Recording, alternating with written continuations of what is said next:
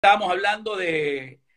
de Pero estábamos con los entrenadores. Con los entrenadores, sí. Bueno, estaba hablando de, Gregorio Pérez como una de la, uno de, los, de los entrenadores eh, que más me ha aportado. Eh, tuve la, suerte de, de, tenerlo como técnico mío cuando jugaba aquí en Central, en Uruguay, en el equipo donde yo me inicié y donde jugué acá en, en mi país. Eh, y, y, después tenerlo eh, de compañero dentro del, dentro del cuerpo técnico, o sea, ser yo el, asistente de él.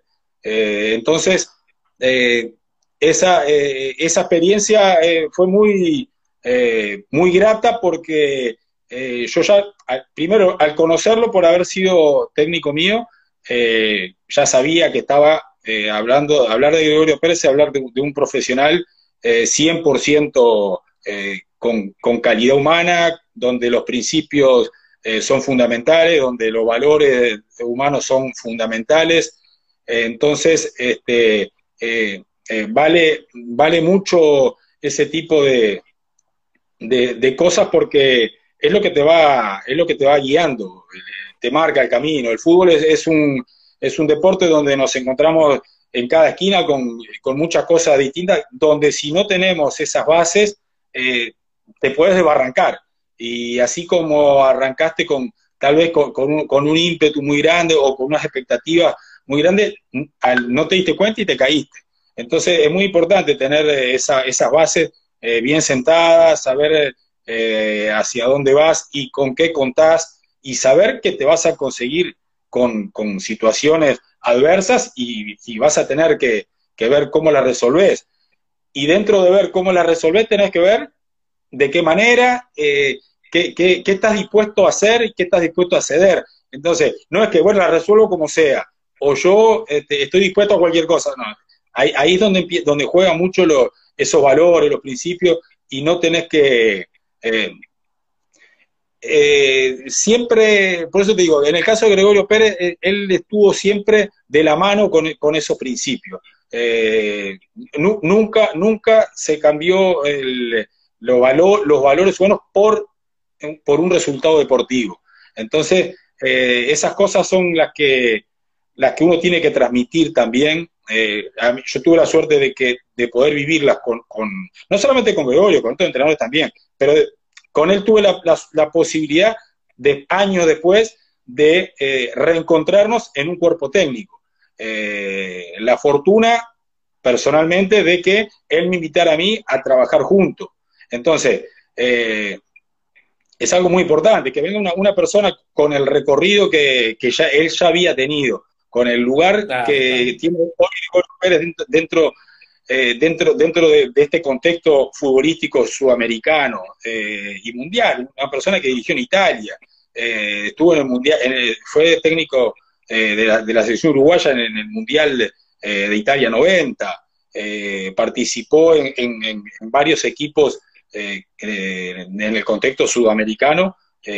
logrando campeonatos, participando en torneos internacionales, o sea, tiene un gran recorrido y que tenga la, la, deferencia de, invitarme a trabajar con él, o sea, ya, marca, te marca algo, algo bueno, algo importante. Algo siempre queda. Entonces, después lo que pase de ahí en adelante, en cuanto a los, resultados que puedas tener en los equipos, ya son circunstanciales, son parte de, del trabajo que puedas realizar, eh, bien hecho, mal hecho, siempre hay cosas para corregir, siempre hay cosas para, para seguir repitiendo, porque también hay cosas bien hechas, y la verdad que eh, es, una, es uno de los entrenadores que yo eh, tengo que tener siempre eh, en mente como que, como que me ha marcado cosas muy importantes en, en mi carrera y en, y en cuanto a, a, la persona.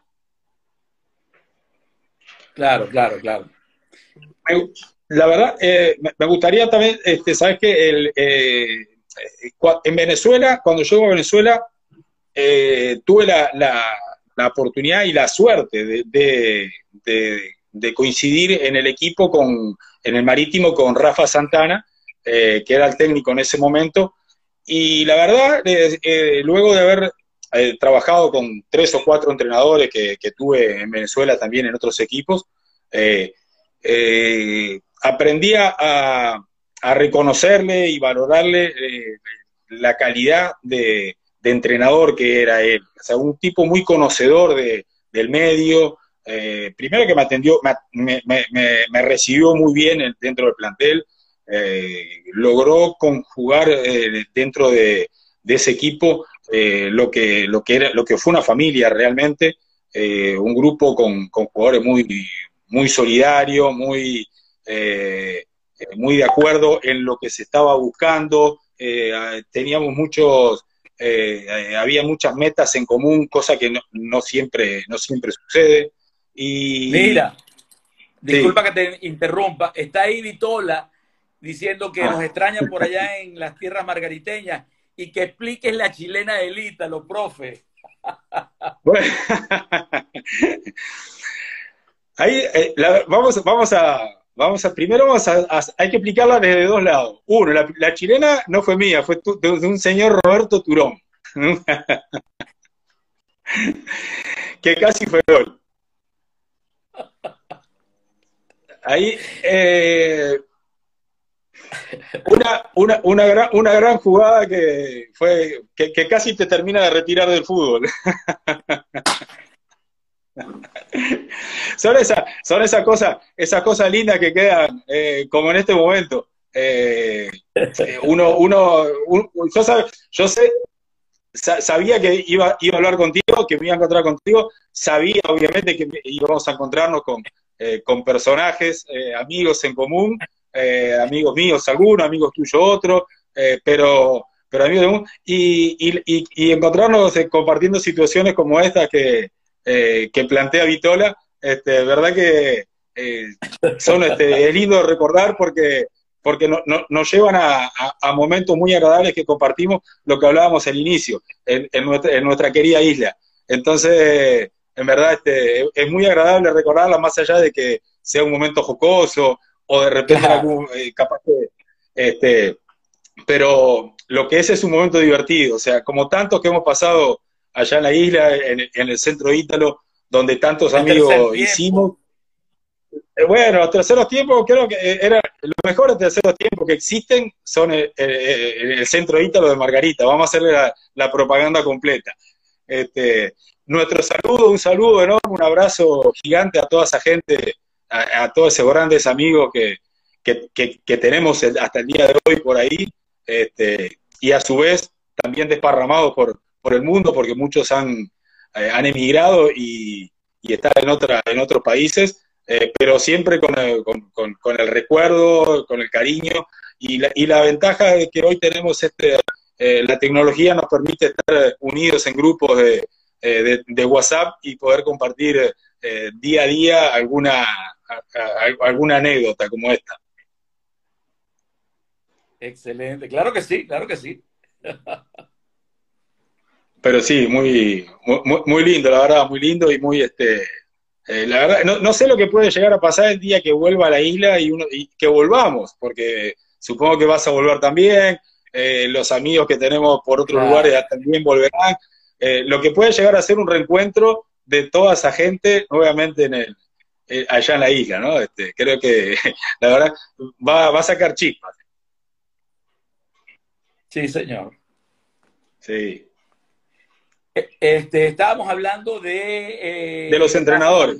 quedamos ahí. Había quedado con Rafa, sí, bueno, te decía que este, eh, dentro de... son, por supuesto que son épocas distintas, ¿no? Este, hoy, hoy el fútbol se maneja, maneja otras cosas, maneja otros adelantos, eh, la ciencia ha avanzado mucho también y la ciencia se ha involucrado en el fútbol, pero, eh, y mismo Venezuela, eh, futbolísticamente hablando, en ese momento no estaba, en, capaz que en los niveles, vamos a decir, que está hoy futbolísticamente. había, había, por supuesto que lo había, un, gran material humano, habían grandes jugadores, existieron grandes jugadores en, esa época y anteriormente también. Pero no estaban promocionadas, no estaba, no era el, deporte más, más promocionado, sí jugado, porque se jugaba mucho, hay gente que cree que en Venezuela no se jugaba fútbol, o, cree que porque el béisbol o el básquet, que era que los deportes más, eh, tradicionales por, en cuanto a la difusión, eh, que eran los más, los más jugados, pero el fútbol se jugó mucho, porque siempre se jugaba, eh, a nivel de colonias, a nivel de clubes, a nivel de colegios, a nivel de, competencia nacional. Eh, había mucho fútbol y lo sigue habiendo. Pero me refiero a que en ese momento que de repente no era tan conocido el fútbol venezolano, la verdad que me, sorprendió cómo Rafa Santana era un técnico que conocía mucho del, fútbol, el, fútbol local, el futbolista local, eh, íbamos a jugar con un equipo y él sabía eh, las, características del rival, eh, de los jugadores, de, algunos jugadores que tenía, y era muy inteligente a la hora de explotar las condiciones del, jugador que, con el que contábamos nosotros. conocía muy bien los momentos de cada jugador, entonces, y, y, supo explotarlos muy bien, él sabía manejar todas esas situaciones.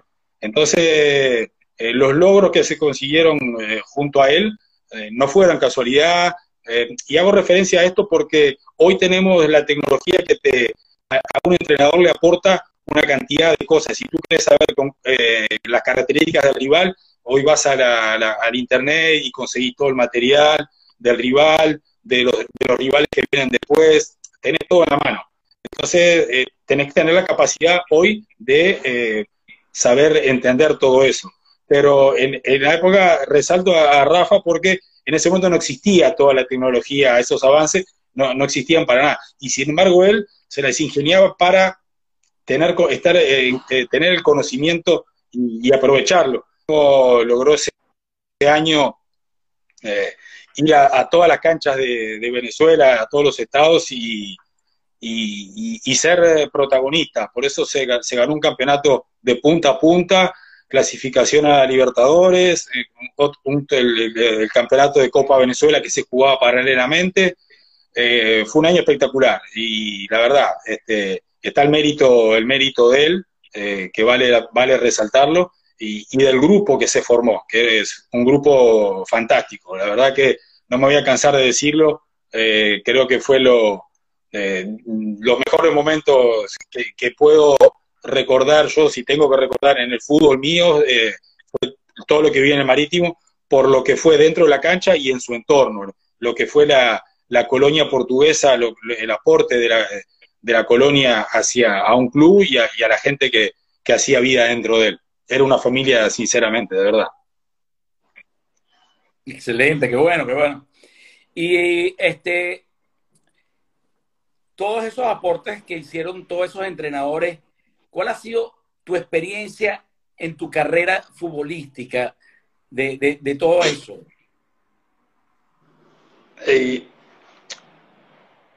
a ver, eh, eh, eh, fue, es importante el, porque de, acuerdo a lo, que te, a, lo, a lo que te transmitan y a lo que tú captes y entiendas y aprendas, es, es cómo te vas a ir desarrollando después es qué calidad eh, de, persona vas a ser, qué calidad de futbolista vas a ser, eh, independientemente de que, por supuesto que después va a depender las características y las condiciones del club a donde vaya o al país a donde vaya, eh, porque uno cuando va, llegas a un lugar y no es que llegas en cero conocimiento, porque lo que hablábamos antes, hoy la tecnología te permite conocer una cantidad de cosas. Ahora, la interna, lo que es el, vivir día a día, minuto a minuto dentro de, un club, dentro de un grupo, eh, compartir eh, un vestuario, compartir cancha con una cantidad de, futbolistas que somos todos diferentes. Eh, eso después es una incógnita porque no sabes cómo va a suceder.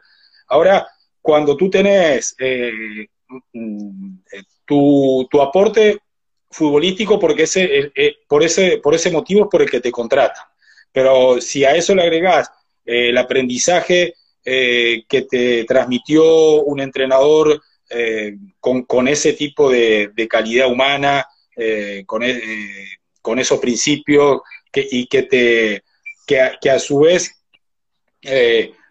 lo, llevaste, lo llevaste en práctica en ese momento, el día de mañana, cuando llegas al, club que te toque ir, vas con esa base, esa es la base que, que vas a presentar y es la base que eh, te va a permitir no caerte, eh, no, no equivocarte, no equivocarte no, no futbolísticamente, no, no, no que no cometas errores, errores vamos a cometer siempre, Eh, pero no equivocarte de repente en, cosas grandes, que tengan que ver con, decisiones que, que, tengas que tomar por situaciones que se te puedan ir presentando en el camino. Eh, por, eh, vas, a estar, vas a estar preparado para que ante alguna situación adversa de incomodidad, ejemplo, tú viajas a, un país distinto eh, a un club diferente. Y cuando llegas no conoces a nadie, no conoces el medio. Eh, uno puede llegar que mires para el costado y digas, ¿y esto qué es? Y me asusto o no me gusta y me doy vuelta y me voy. O tengo la fortaleza, eh, la, este, la iniciativa de poder analizar, tomarme el tiempo para ver dónde estoy parado, qué es lo que estoy haciendo, eh, qué tipo de grupo es el que estoy, al, que estoy formando parte, a dónde llegué. Eh, por supuesto que hay, una cantidad de cosas que, influyen, este, porque eh, creo que eso es parte de lo que al, comienzo hablábamos, de lo que, de lo que hace que, que, logres el éxito. Este, si tú logras estar cómodo, estar feliz en el lugar donde estás y hacer las cosas con, mucho agrado, eh, aportar tu conocimiento, aportar tu grano de arena eh, y dentro de grupos con, esa, eh, con, esa con la misma filosofía, seguramente uno se sienta exitoso en ese aspecto. Entonces, yo creo que ahí, ahí es donde, donde eso juega un papel muy importante y, bueno, y, es lo que te queda después a la hora de que termines tu, tu, rato de, futbolista y pases al otro, al, otro lado de la cancha, al lado de afuera. Ahí ya te toca a ti después saber que sos el que transmite ese tipo de cosas. Todo eso que recibiste, ahora, te guste o no te guste, es lo que vas a transmitir. Si vas a ser entrenador, bueno, eh, que vas a estar con un grupo de, jugadores delante tuyo, de la edad que corresponda, eh, ya sea desde pequeños hasta grandes o profesionales, y bueno, vas a tener, eh, eh, eh, aunque, aunque no, no te consideres un, maestro, vas, a, vas a ser en algún momento, vas a ser quien enseñe, quien transmita no solamente fútbol, no solamente conocimiento deportivo, reglamento, formas de jugar, formas de entrenar, vas a estar transmitiéndole valores, vas a estar transmitiendo educación, principios que al jugador le va, le, va a llegar. Y eso uno tiene que tomarlo en cuenta porque eh, no vas a querer que sea malentendido. La idea es que sea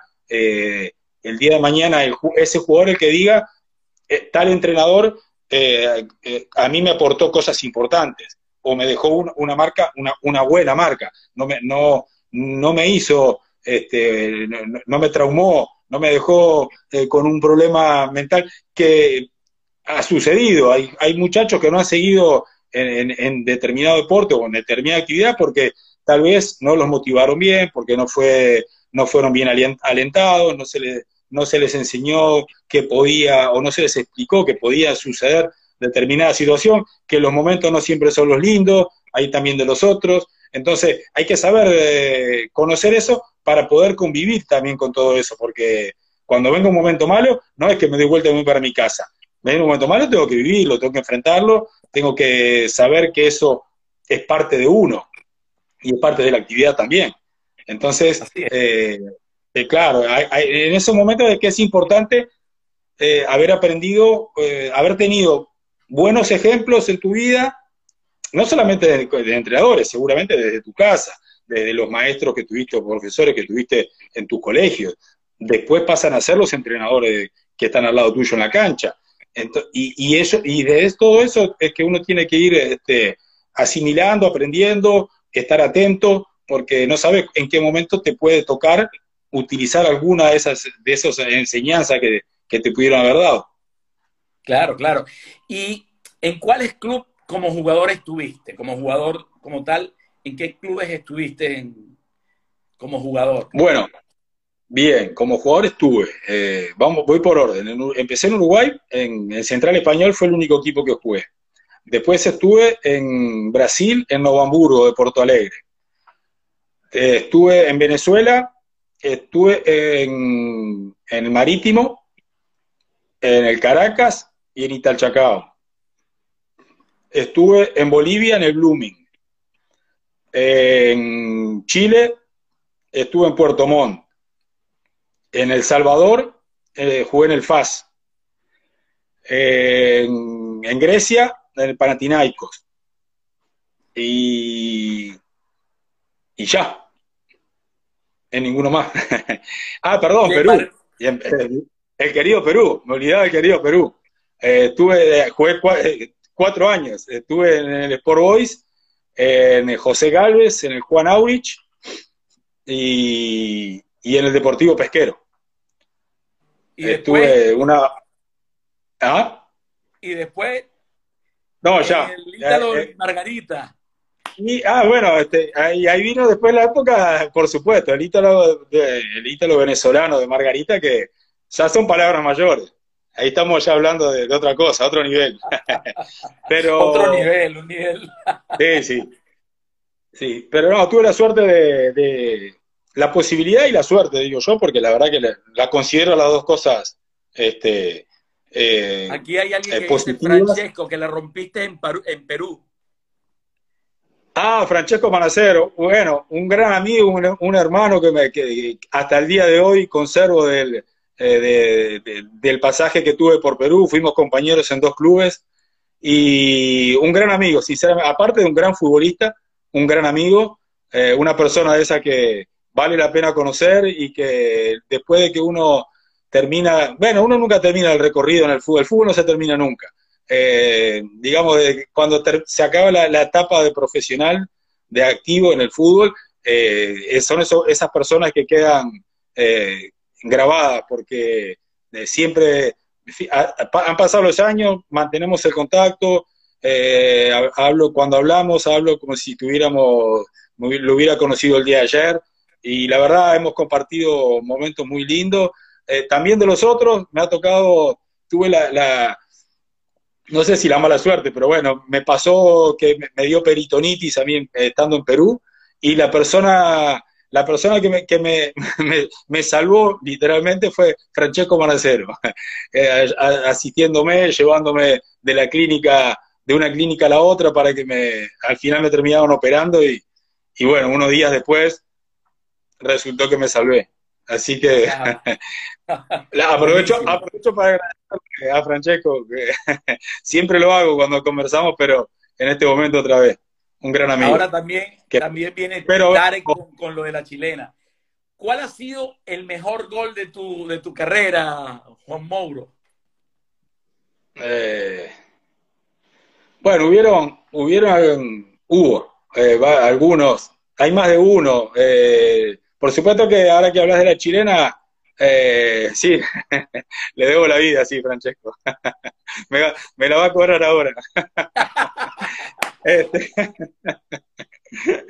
este eh, tuve la, fortuna, me gustaba mucho a mí hacer este, en, los entrenamientos. Eh, siempre me quedaba antes del entrenamiento o, después de los entrenamientos eh, a patear, a, definir jugadas. Este, era una de las partes lindas del fútbol, ¿no? Ya, después de que te desestresás, del entrenamiento te quedás con los compañeros a, ensayar algún tipo de esas cosas. Y, me gustaba mucho practicar la chilena, me gustaba cómo me salía, era un gol muy, muy, este, muy vistoso, una, una pirueta muy, muy vistosa. Y, tuve la suerte de hacer eh, eh, algunos goles así. Y justamente eh, en el año 96, en Deportivo Pesquero, en Perú, teniendo a Francesco Manacero de compañero, eh, tuve la suerte de, convertir un gol así que después fue nominado el mejor gol del año eh, y sin duda fue muy lindo porque es un gol muy vistoso, ¿no?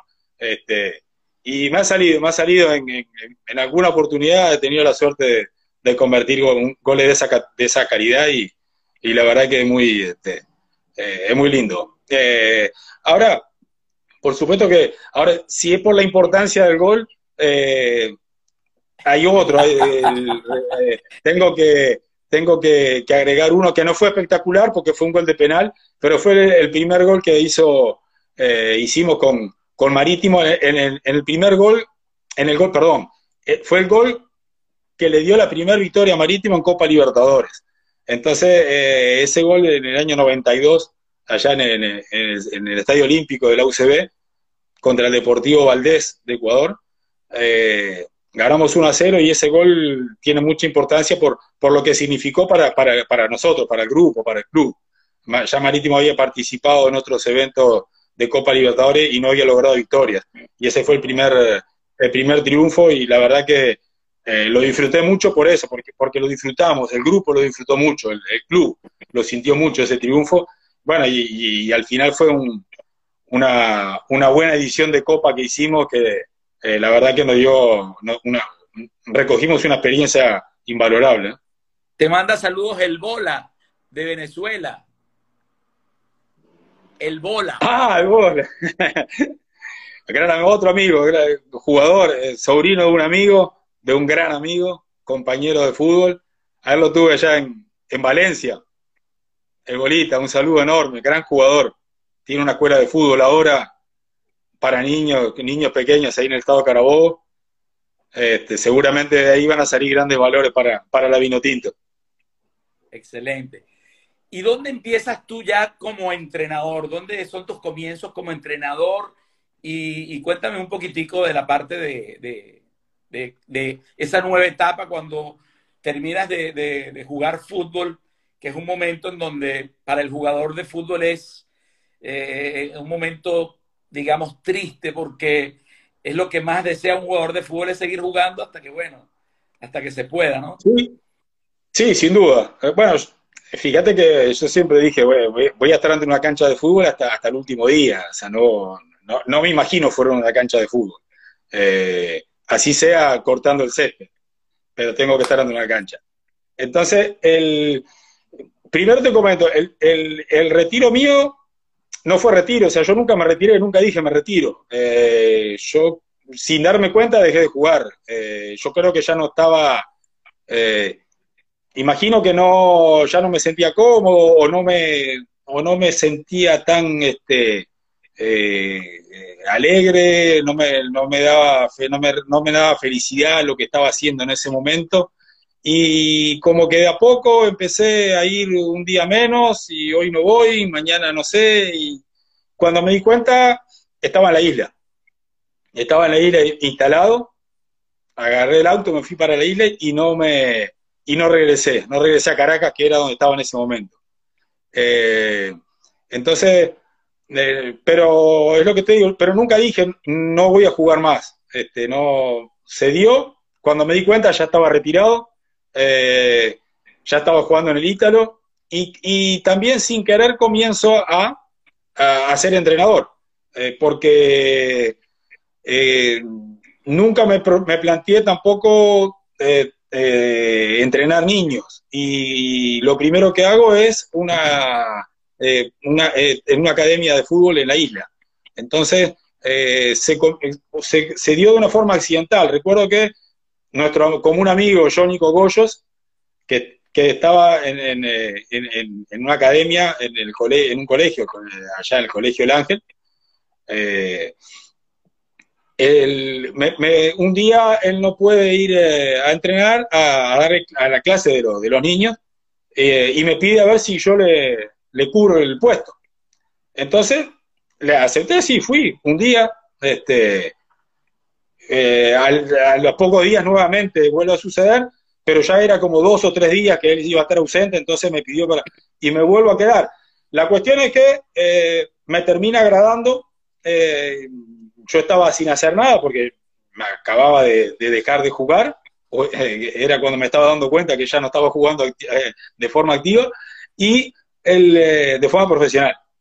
Y cuando me doy cuenta estoy dentro de la academia formando parte de, esa academia. Y, así fue como empecé, con niños, algo que te, te digo, nunca me había planteado, no era eh, no era un, objetivo, algo que yo me hubiera propuesto hacer en un futuro, eh, visualicé jamás este, ver este, esa posibilidad.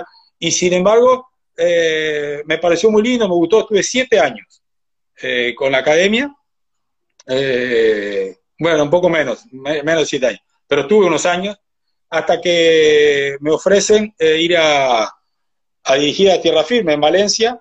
Eh, me encuentro con un amigo que tiene que ver con, eh, el club de, el Sport Club Guaraní de, Valencia y, acepto la, propuesta. En, la isla, lamentablemente, en ese momento no había, no había fútbol profesional, no había posibilidades de que los niños que, uno entrenaba pudieran salir eh, o surgir en algún club de la isla porque no había, este, no, había esa posibilidad en ese momento.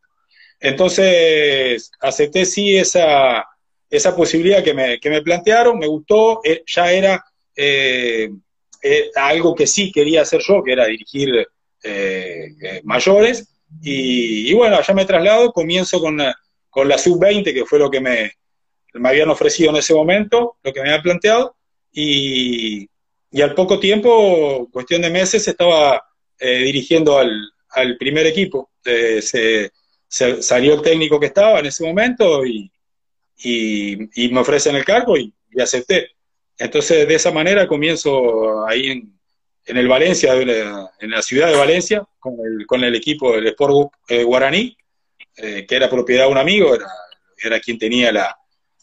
había, también había comenzado con una academia de fútbol en el estado y, luego este, creció eh, no solamente en el número de niños, sino que en, en cuanto a, las aspiraciones del club, eh, que era, este, fue presentarlo en tercera división, hacerlo profesional, y bueno, ahí estuvimos, este, el equipo subió a, segunda, en segunda después estuvimos cerca ese año de, alcanzar el ascenso a primera, eh, no se dio, y, pero bueno, ese fue ese fue el inicio, una, experiencia muy linda.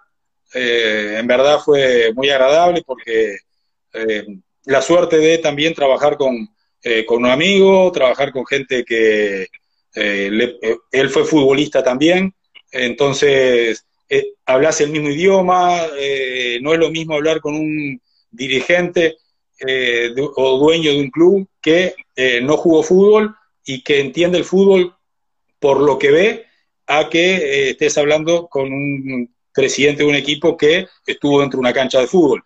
Sabe lo que vive el jugador, lo que siente, sabe lo que es un resultado positivo, un resultado negativo, lo que es ganar. Entonces, pues, todos esos idas y vueltas son diferentes, ¿no? Eh, se puede hablar de, eh, desde otra manera y, se puede entender, más que hablar, se puede entender de otra manera. Es muy, es muy, muy bueno. Ahí Tare y, y Vitola que están peleando cuántos jugadores llevaron al Ítalo. Vitora, sería bueno, ah, qué lástima que, bueno, en algún momento Vitora nos va a contar cuándo, cuándo aprendió a jugar al fútbol. este, entonces, ¿a qué equipos has entrenado ya? Eh, ¿Que has estado como entrenador o como cuerpo técnico? Sí. Bueno, mira, estuve, eh, yo siempre pongo que eh, dirigí a la, academia de la academia Paes, que fue la que la que comencé en, la isla, eh, la pongo dentro de, ese currículum porque este, es parte del aprendizaje. Fue algo muy, eh, para mí, algo importante dentro de, lo, de, mi formación como entrenador y más allá de que no es un club profesional, lo, lo, considero una parte de, de mi trayectoria. Me aportó mucho este, entonces, eh, estuve con ellos, eh, eh, dirigí al, al Guaraní, estuve en, el, en Valencia, fui parte del cuerpo técnico del Deportivo La Guaira, en Caracas, de ahí me fui de Venezuela y ahí fue que comienzo a, trabajar con, Gregorio Pérez, que, nos, fue cuando nos, nos, volvimos a reencontrarnos años después, eh, en el año 2016, eh, donde fuimos a, Paraguay, al club Rubio New. Después de ahí nos fuimos a Colombia, estuvimos en el, Deportes Tolima en el 2017, 2018 eh, con, con, Independiente Santa Fe.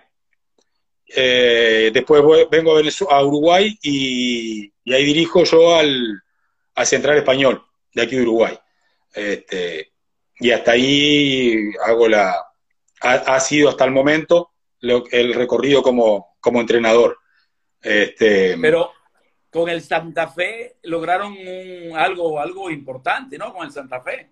de Colombia. Mira, sí. Eh, voy a, te repito lo, que te dije antes. Eh, experiencias muy, muy buenas. Este, por supuesto que en todos los seguimos hemos tenido momentos de todos los momentos, pero Santa Fe, este, eh, muchas alegrías porque la verdad, un equipo que, un club que participa siempre de la parte importante del campeonato, está peleando siempre, eh, apuesta por los, puestos de arriba, eh, por, los campeonatos.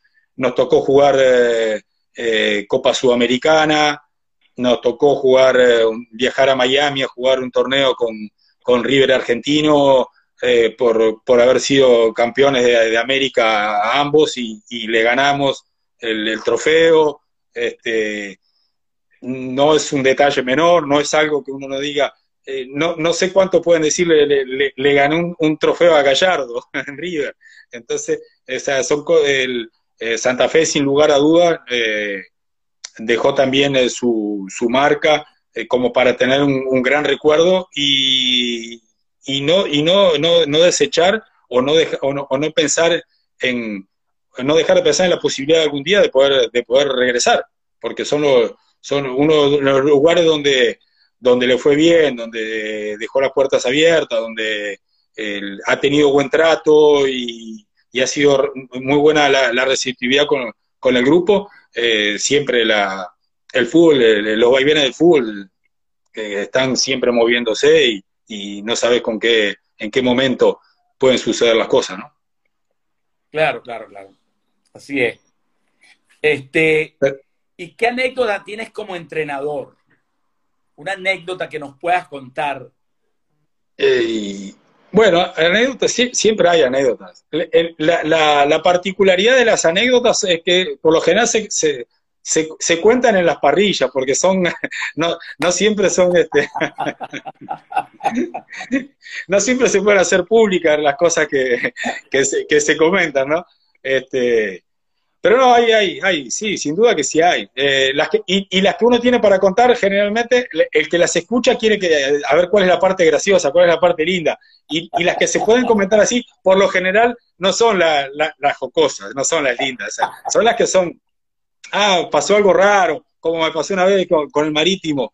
Eh, eh, Marítimo una, una vuelta compró, fue uno de los primeros clubes, si no fue el primero, fue uno de los primeros que compró un, un autobús para eh, dentro, de, dentro de Caracas. El día del entrenamiento eh, hacía un recorrido y el jugador que quería ir en el marítimo, a la cancha en el autobús, iba en el autobús del marítimo.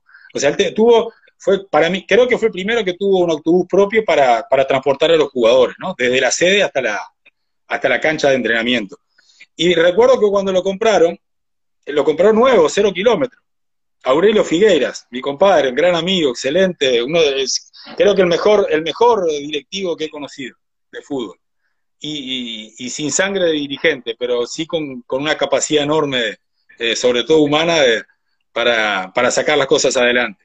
Y retira el, obvio y me llama a mi casa. Entonces eh, me dice, mira, me, hizo ir hasta los chorros al club ah, para, mostrarme el, el autobús nuevo. Entonces lo veo y me dice, me da la llave para que lo maneje. Le digo, ¿qué quieres que haga yo? No, manejalo. Le digo, ¿cómo voy a, ¿cómo manejar yo? ¿Por qué? Porque no se lo presto a nadie, me dice. Está nuevo y, tengo miedo que, que lo dañen. Entonces eh, salimos a dar una vuelta por Caracas, recuerdo, y bueno, estaba nuevo.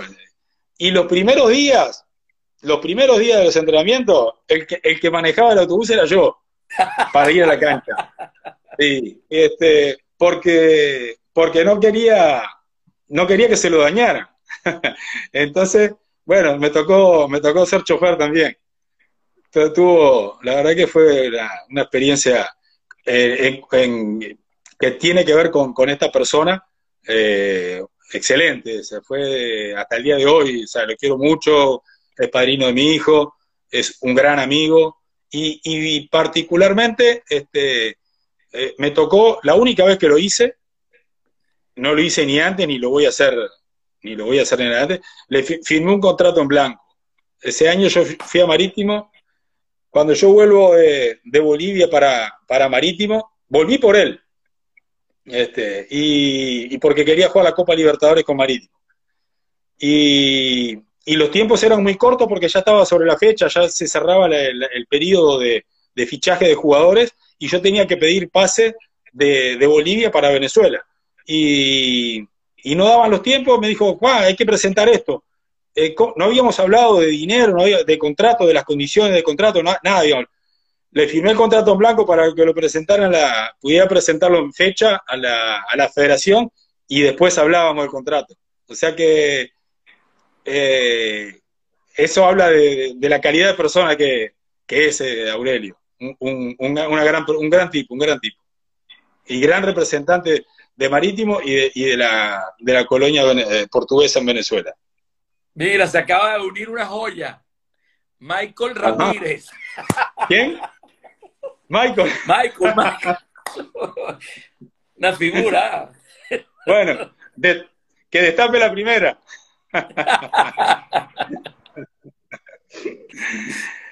Qué belleza. Esa es una de las tantas bellezas que, hemos, generado ahí en, la isla. Mira, eh, por aquí dice eh, Cayo Yo Domínguez y el bólido, el Volkswagen Brasilia. La Brasilia. Esa Brasilia esa Brasilia era, era Aurelio Figueira, de quien te estaba hablando antes. Este, eh, yo había llegado y en ese momento no tenía, no tenía vehículo y mientras arreglaba el, tema del vehículo, él me, él me, dio una Brasilia, eh, que él tenía, que, pertenecía al grupo que, que un programa de radio que tenía él, un programa deportivo que salía desde el marítimo. Este, esa, esa Brasilia la tenía a disposición de los de los periodistas que, eran los que, los que hacían el, programa. Y me la, me la dio mientras yo arreglaba el, tema del auto. El bólido, sí. Después me lo quedé no sé cuánto tiempo, me lo quedé.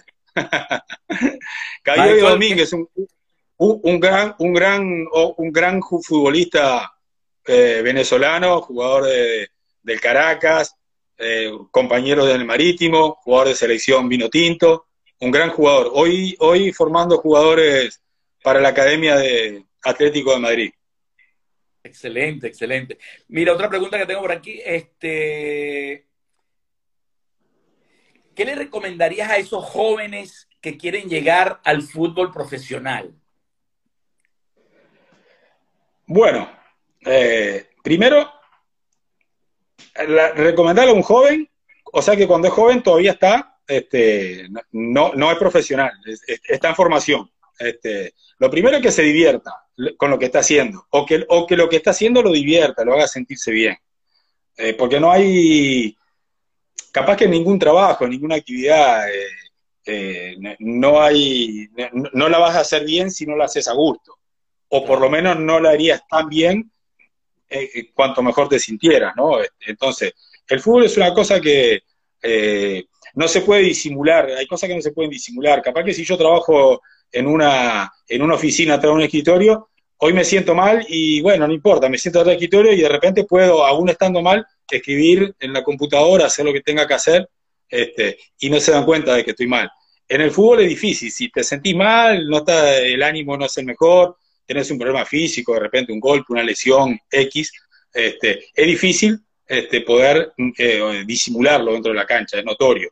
Y si no está, si tenés alguna de esas, por algún motivo hay algo que te impida estar en, tu mejor condición física y anímica, este, va a ser perjudicial para ti. Entonces, eh, es bueno el fútbol eh, sí tomarlo en serio, porque todo hay que tomarlo en serio. Este, si querés hacer algo bien, hay que tomarlo en serio. Pero, pero por eso no dejar de divertirse. O sea, eh, hay, hay, hay, espacio, aunque parezca mentira, hay espacio. Este, yo me acuerdo que a veces, a veces dentro de la cancha, en partidos oficiales, alguna, algo le decía, alguna broma algún árbitro, algún jugador rival, también de las otras, ¿no? Pero esas ya todas las conocemos. Eh, lo, lo, lo, raro, de lo anecdótico pasa a ser que eh, a veces hacía un chiste entre una cancha y vos decías, ¿estás jugando fútbol profesional? Y sí, se te cae un chiste, porque hay momentos. Claro, ojo, te dice el chiste y después ya no me, no me río más. El resto del partido ya eh, es otra cosa, ¿no? Este, pero hay momentos. Y, pero por sobre todo las cosas, Tomando, tomando más bien. Claro, sí, es que, mirá, eh, la presión existe siempre, la presión en, el fútbol existe presión. Eh, cuando tú estás compitiendo, o sea, competir, o sea, sos tú y el rival. Eh, en competencia hay presión, o sea, está el, rival, está la tribuna, está el entorno, está el dirigente, está el que quiere ganar, están los hinchas. Entonces, la presión existe de todo tipo. lo importante es saber es manejar la presión, es saber manejar, es saber que existe, es saber que no la vas a eliminar, no la vas a sacar vas a saber convivir con ella, vas a saber manejarla. Es como que juegues con en una cancha con, un estadio lleno, con 20.000, 30.000 personas o, o 5 personas eh, y estén todos gritando. Eh, me tengo que olvidar de la gente, del entorno. O sea, entro a la cancha y tengo que, yo tengo que, entré a jugar al fútbol, estoy aquí, me, vestí y hice el calentamiento para entrar a jugar un partido de fútbol. Eh, no para escuchar lo que grita la tribuna, o lo que me grita el hincha o, o, quien me grite, este, ya sea bueno o malo. Eh, yo te, estoy eh, concentrado en lo mío, entro a esto, tengo que... Entonces, es una forma de eh, no, no evadir, sino sé que existe la presión, sé que me van a gritar a favor o en contra, pero yo esas cosas tengo que dejarlo de lado. En cuanto a, a lo que me, me, habías preguntado inicialmente, que, qué le recomendaría a un, a un joven, principalmente eso, que sepa que va a entrar a una cancha y, va a depender de él eh, hasta qué tan lejos pueda llegar o qué tan lejos quiera llegar y, después de, de, las posibilidades que tenga. Eh, que hay que tener en claro que, y por esto uno no va a dejar de hacerlo, pero de 100 futbolistas llega uno. De 100 llega uno. O sea que estamos hablando de un porcentaje muy, muy bajo. Eh, capaz que lamentablemente, y eso nos pasó a todos los que fuimos futbolistas, eh, todos tuvimos un compañero que era un fenómeno y no llegó. Todos y, todos nos, preguntamos, ¿y por qué fulano, si tenía unas condiciones espectaculares, jugaba mucho mejor que yo, mejor que aquel, y no llegó? Y no llegó porque de repente capaz que no tenía conducta, capaz que no, no era eh, tan disciplinado para el entrenamiento o no tenía la constancia como para llegar todos los días a entrenar con las mismas ganas, o capaz que le gustaba la noche, trasnocharse, y eso no iba de la mano con, el deporte. O sea, hay muchos factores. Eh, uno tiene que estar claro, eh, hay que estar claro en el momento en qué quiere hacer, en cómo querés hacerlo, qué tan lejos querés llegar, y bueno, y después tener la, no sé si decir la suerte, porque no, creo en la suerte, ni en la mala suerte, pero este, tener eh, la fortuna de no, de no lesionarte, no tener problemas físicos graves que te impidan eh, poder desarrollarte de forma normal y, poder tener una, vida duradera en cuanto a la parte física se refiere, ¿no? Pero mucha constancia. Mucha, exactamente, mucha constancia y, ojo, lo, más importante, y que hoy se puede, hoy sí se puede más que antes, que paralelamente al fútbol, eh, la vida del futbolista es corta, y uno no sabe hasta cuándo va a jugar y no sabe en qué condiciones vas a estar el día que, no, que dejes de jugar al fútbol. Eh, seguir estudiando, prepararse, tener una actividad paralela, siempre dentro de lo posible. Hoy se puede porque hoy hay muchos mecanismos de, eh, para poder estudiar, para poder prepararse en, alguna otra área y, es muy importante, cada vez más importante eh, poder tener ese recurso a la mano porque uno no sabe, la vida del futbolista es muy, muy engañosa. Este, podés hoy empezar y, visualizarte jugando 20 años al fútbol y de repente a los 5 años no jugaste más, por el motivo que sea, porque ya lo que te hablaba antes, hay muchos motivos. Y de repente y ahí decís, ¿qué hago? O, al revés, o juego 20 años al fútbol y, digo, ¿y ahora qué hago? Me retiro de repente, por ejemplo, a los 36, 37, supongamos que más, hoy eh, el futbolista, la vida del futbolista hoy se estiró un poco más. Juego hasta los 40 años. Ajá, ¿y después qué hago? Una persona de 40 años, ¿y qué hago? Este, hay que ir Aquí de Santiago, Santiago, ¿Quién? Que está en Portugal, Santiago. Ah, Santi. gran, arquero. Gran cortador de centros. De los grandes. Otra gran persona, otra gran, otro gran amigo. Sin duda. Este, eh, te ibas, ah, bueno, hablando también de un poco, ¿qué te pareció lo de Messi? Bueno, una sorpresa, ¿no? Eh, eh, vamos, a, vamos a estar claros que el, fútbol, lo que hablábamos antes, es, impredecible. Lo que sí creo que dentro de esa incertidumbre que, puede generar el ambiente del fútbol en el mundo, creo que a muy poca gente se le hubiera ocurrido que Messi iba a salir de Barcelona. Y, y, menos, y menos de la forma ¿no? que sucedió. Eh, porque creo que, hasta ese momento yo creo que a nadie se le pasaba por la cabeza que no iba a renovar, o que los dirigentes no iban a querer renovar, o que él no iba a querer quedarse, fuera el motivo que fuera. Pero no, no creo que no creo que era, era una posibilidad eh, cierta o firme que días atrás alguien dijera Messi no sigue en Barcelona. No, no, no, no creo que alguien lo hubiera tomado en serio eso. Eh, pero eh, e, ese tipo de cosas es importante porque independientemente de, los motivos por los cuales hayan, haya salido de Barcelona, que no es lo que, lo que importa ahora, ¿no? Es que, sino que eh, tenemos que entender que el fútbol hoy es un negocio.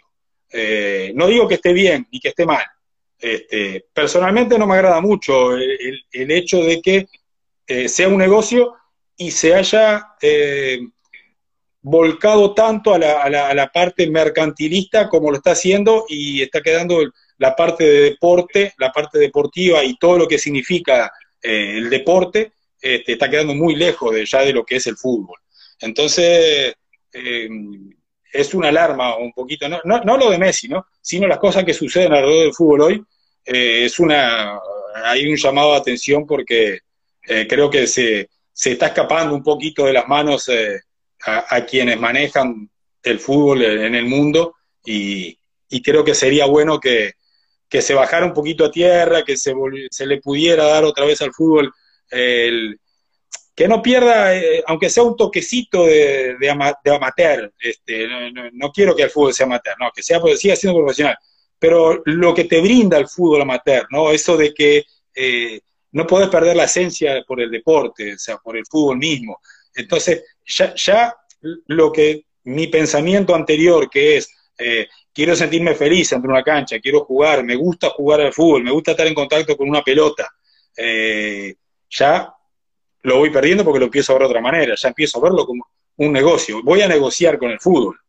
Eh, no soy un, soy ese futbolista pasional por el deporte. Soy, sí, sigo siendo, porque vamos a ver, el futbolista sigue siendo pasional por el fútbol, pero también por el dinero, porque se lo meten por delante. No, no es que el futbolista vaya solamente buscando el dinero. El futbolista, el, dinero te lo meten por delante. Eh, porque hay gente del fútbol que está haciendo negocio y está haciendo dinero con el fútbol. Entonces, quiera o no quiera, el futbolista queda preso de esos negocios y, en definitiva termina siendo parte también, porque no puede, no puede quedar. Y ya se Pero imagínate, ahora ese equipo del Paris Saint Germain, con todos los jugadores que se trajo. ahí ya está la, ahí ya está la, ¿ves? Lo que hablábamos antes de la presión. Por supuesto que estamos hablando, hablando de jugadores de alto nivel, eh, jugadores que por demás saben manejar ese tipo de situaciones, las presiones que se le puedan presentar, pero eh, ¿cuánta presión no va a tener ese equipo cada vez que entra a una cancha? Porque ¿quién va a aceptar que ese equipo no gane? No, y, y ahora también depende del entrenador poder también manejar esos, esos jugadores con... Seguro. Eh, tiene unas manos, tiene que ser bien, porque hay mucha competencia de, liderazgo, Sí, claro. Sí, no, sin duda. Ya ha pasado en, en otros clubes. Eh, en el Madrid pasó en la época de, de los Galácticos. Eh, de ahí para acá ha sido una constelación de estrellas dentro del equipo del Madrid, dentro del Barcelona, dentro del el Chelsea en su momento este, bueno, el, Manchester City ni hablar, el Paris Saint Germain ahora. Entonces, eh, es por supuesto que es muy difícil eh, manejar eh, una situación con, tanto, con tantas estrellas, ¿no? O sea, el ego del jugador pasa a jugar un papel muy importante. El manejo, el, el manejo del ego del jugador pasa a ser importante también. La figura del entrenador va a tomar una, relevancia muy grande porque eh, él es el encargado de mantener que ese vestuario esté, mantenga el, ego ahí a esta altura, que nadie se sobrepase, porque si no se le va de las manos. Ahora, no lo conozco, pero por lo que he visto, lo que uno ha podido ver de, de Pochettino, el técnico de, hoy técnico del PSG, eh, da la impresión de que es una, persona que eh, tiene mano como para, para poder este, manejar este, esta situación con, esos futbolistas. Y ojalá que así sea, porque eh, creo que todos vamos a salir beneficiados de ver espectáculo cuando jueguen ellos. Claro, claro, obvio. Esa es la idea. Sí, señor. Este, tú que has sido un trotamundo del fútbol y has estado en muchísimos países, ¿el fútbol es igual en todos lados o hay diferencias? No, eh, por supuesto que el fútbol es el mismo, ¿no? 11 jugadores para cada lado, una pelota y, los dos arcos. Pero, pero lo que sí, eh, por supuesto que tiene diferencia en cuanto al entendimiento de lo que es el fútbol, eh, de cómo se vive en determinado país, de la intensidad con que los clubes viven cada campeonato y, cada triunfo o cada derrota. Eh, no es lo mismo eh, un país o un fútbol donde eh, capaz que no el país no es un, gran ganador de títulos a nivel internacional, con, cómo jugar en un lugar donde el, fútbol es, es una pasión dentro del país, donde toda la gente está pendiente de su equipo, de los resultados, de su selección, de que si gano, si pierdo, de quién juega. Eh, y dentro de eso tenés lo que es el ambiente de, los planteles, de los futbolistas, porque cada, cada, país tiene su idiosincrasia.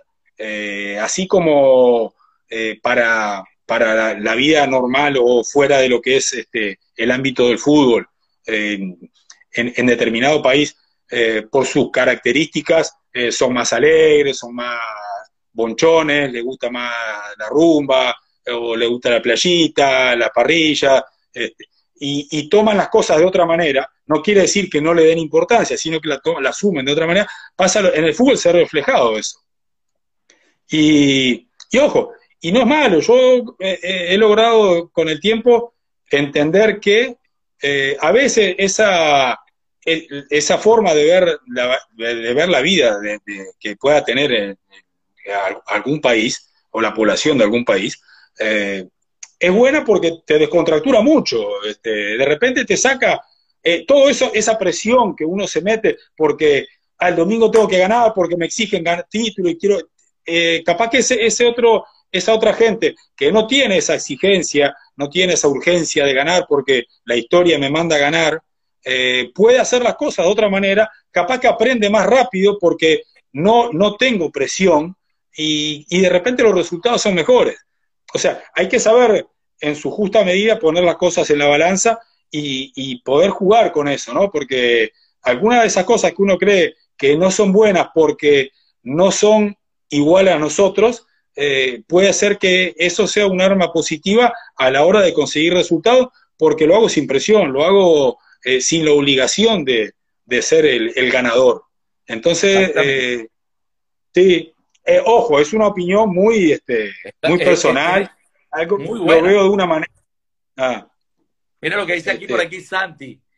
El mejor fútbol es el tercer tiempo, ¿cierto o no?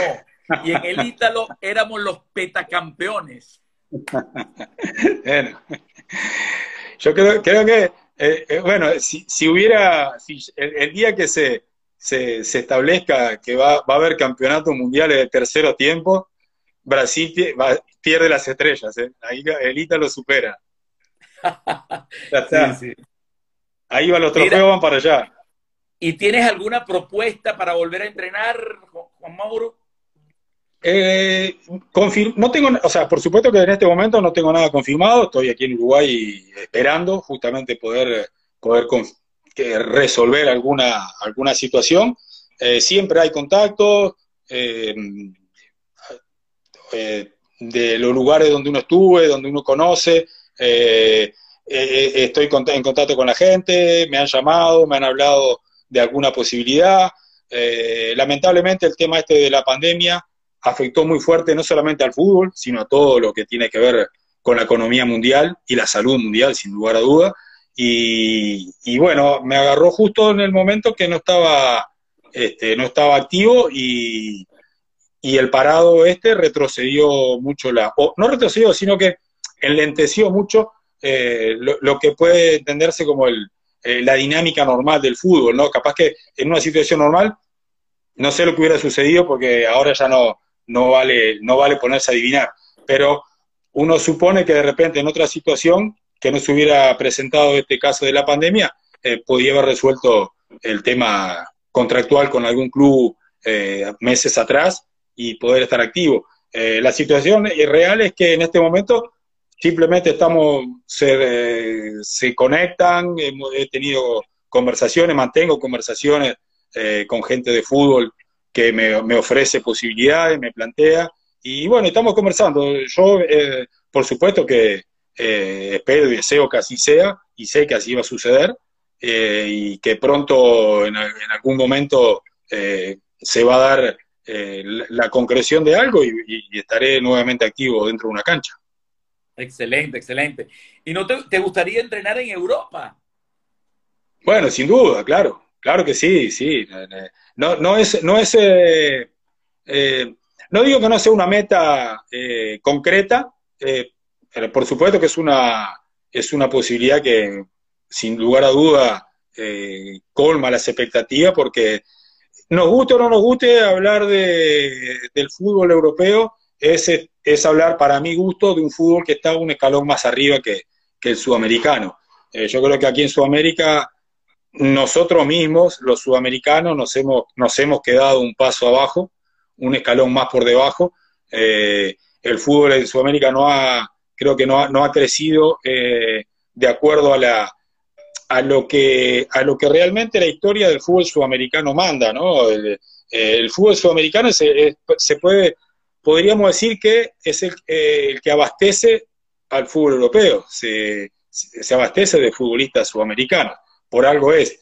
Pero si uno ve eh, a nivel general los torneos locales de cada, de cada país, vemos que eh, no se ha avanzado mucho, eh, o no se ha avanzado con la dinámica que el fútbol ha avanzado. El fútbol en el mundo avanzó de una manera que no se ve reflejado en, los torneos locales acá en Sudamérica. Tal vez sí, hay países de aquí que están más de la región, que están en, una, en una mejor, este, ha, ido mejorando sin lugar a duda, pero a nivel global y general veo que el fútbol europeo está, para mi gusto, está un paso arriba, un paso adelantado y, ojalá si se diera la oportunidad sería, sería muy, muy lindo. La verdad que me, encantaría, creo que eh, así como tuve la suerte de ir a la posibilidad de ir a jugar eh, a Europa, me, sentiría que sería una, un, paso muy importante en mi carrera poder dirigir allá.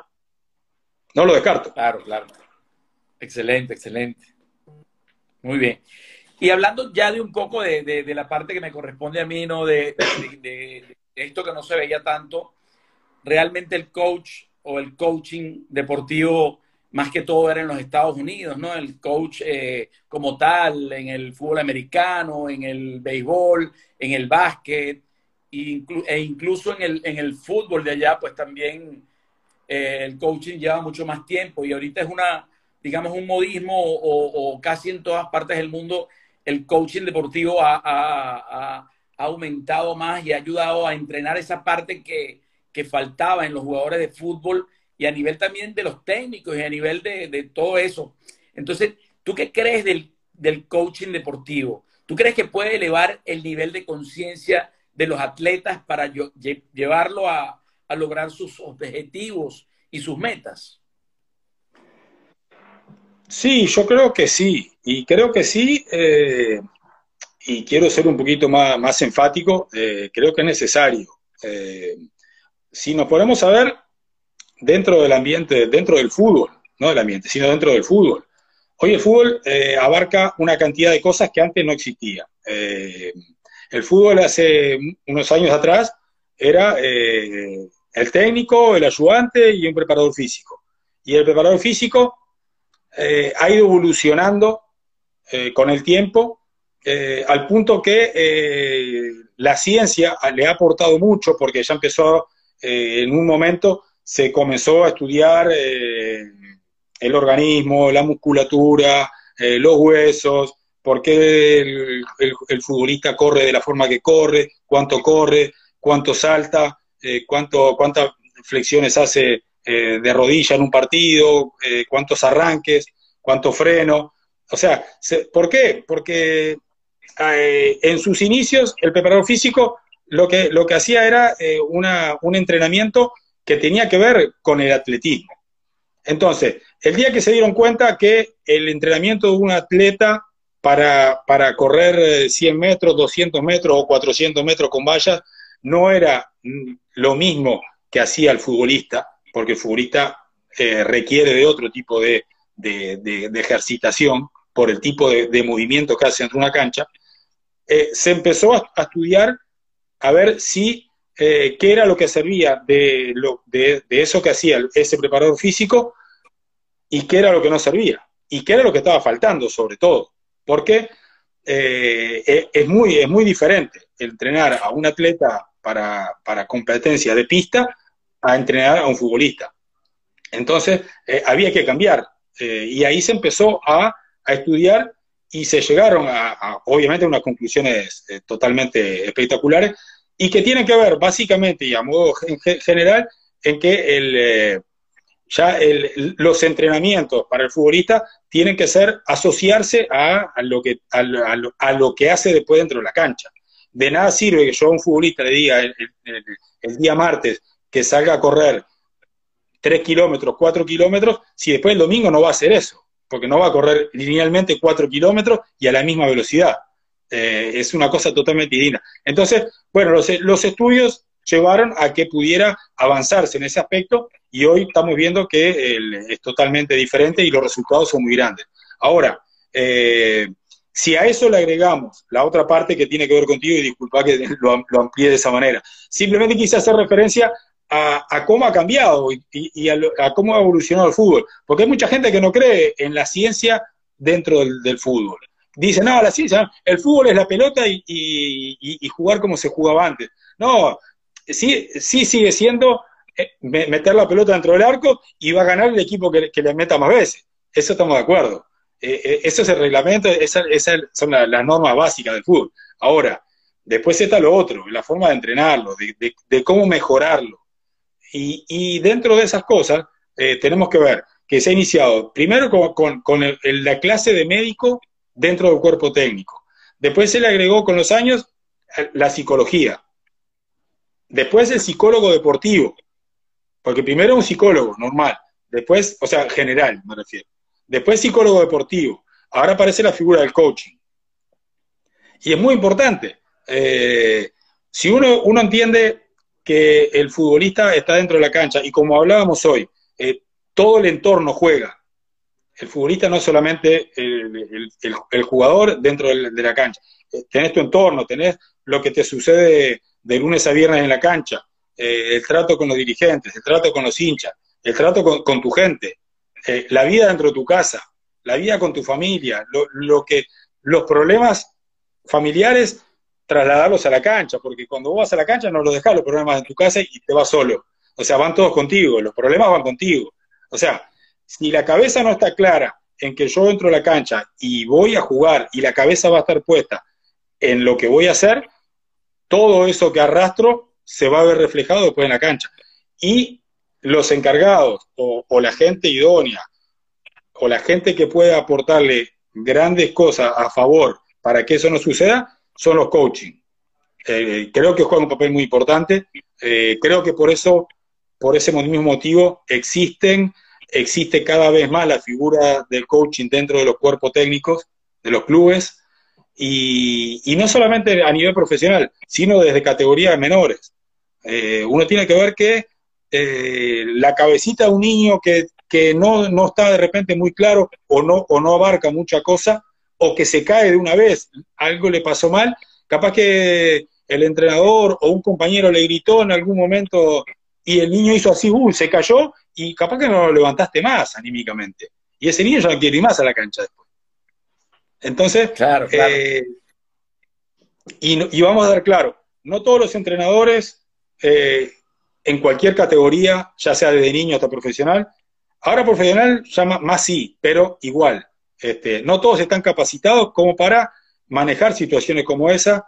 No todos los padres de los niños que juegan fútbol y llegan con algún problema están capacitados para saber qué es lo que sucede dentro de la cancha, porque no saben, no entienden, este, y lo que quieren es que el niño juegue, nada más. Entonces, eh, poco bien le hacemos de repente queriendo solucionarle por lo que yo creo, o por lo que yo veo, o por lo que a mí se me antoja, porque, bueno, a mí yo lo que quiero es que, es que mi hijo juegue al fútbol. Entonces, vaya a la cancha y juegue. No, pero no quiero, no me gusta, o tengo un problema con X, con el técnico, con un compañero, no me Vaya y juegue porque yo quiero que usted juegue, que se lo venda para Europa y llenarnos de plata. Entonces, eh, hey, no, no, no estamos hablando de, una maquinita, estamos hablando de, un ser humano que de repente es pequeño, es un niño, todavía no, no está formado y no tiene la preparación como para eh, tomar decisiones solo.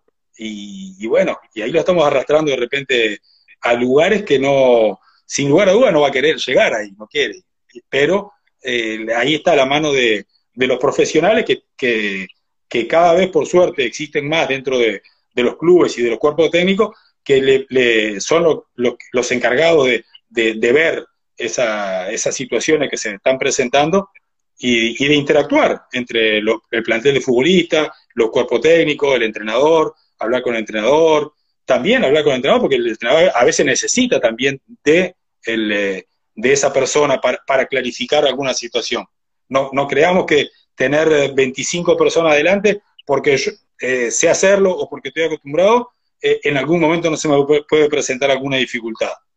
Eh, existe, se presenta. Y ahí es donde uno también tiene que ser inteligente y saber que cuenta con, la persona como para que antes de que se dispare un problema, lo manejamos. Y esos son resultados positivos para, para los planteles y para los clubes a, a largo plazo, sin lugar a dudas. Tuve la suerte de, mira, en, cuando, cuando empecé en, en Guaraní, en Valencia, cuando te estaba comentando, cuando me tocó ir de, la isla para, Valencia, eh, lo primero que le pedí a, a, esta, a, Arnoldo Sanabria, que era el, presidente del, club, del Guaraní, eh, fue la posibilidad de tener un, un, psicólogo, que era lo que existía en ese momento, ¿no? Un psicólogo en el plantel. Y, justamente, eh, para que veas lo que, lo que te comentaba, como él fue futbolista y en la época nuestra, él, es la misma de mía, como en la época nuestra no, existía el psicólogo, no quiere decir que no sepa de qué se trata y, cómo siente el jugador. Y lo primero que hizo fue conseguirme un psicólogo para, para poder trabajar en, el equipo también.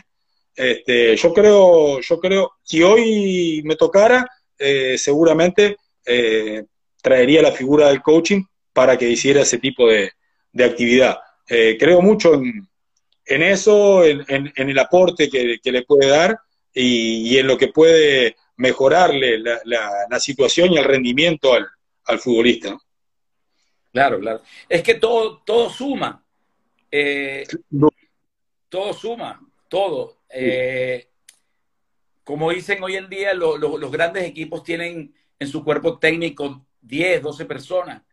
Y son 24 ojos que están viendo cosas diferentes y que si tienen una armonía entre ellos mismos y, hacen su junta, no digo diaria, pero sí su junta por lo menos semanal en donde todos se, hacen un liderazgo entre todos y, pues el director técnico, que es el, la cabeza principal, abre su mente y, lidera un equipo grande y todos están remando hacia, la misma dirección y ponen a todos los jugadores a jugar a, remar hacia la misma dirección, pues obviamente este, todo va fluyendo a que hay algunos remando hacia un lado, otros hacia otro, otros hacia atrás.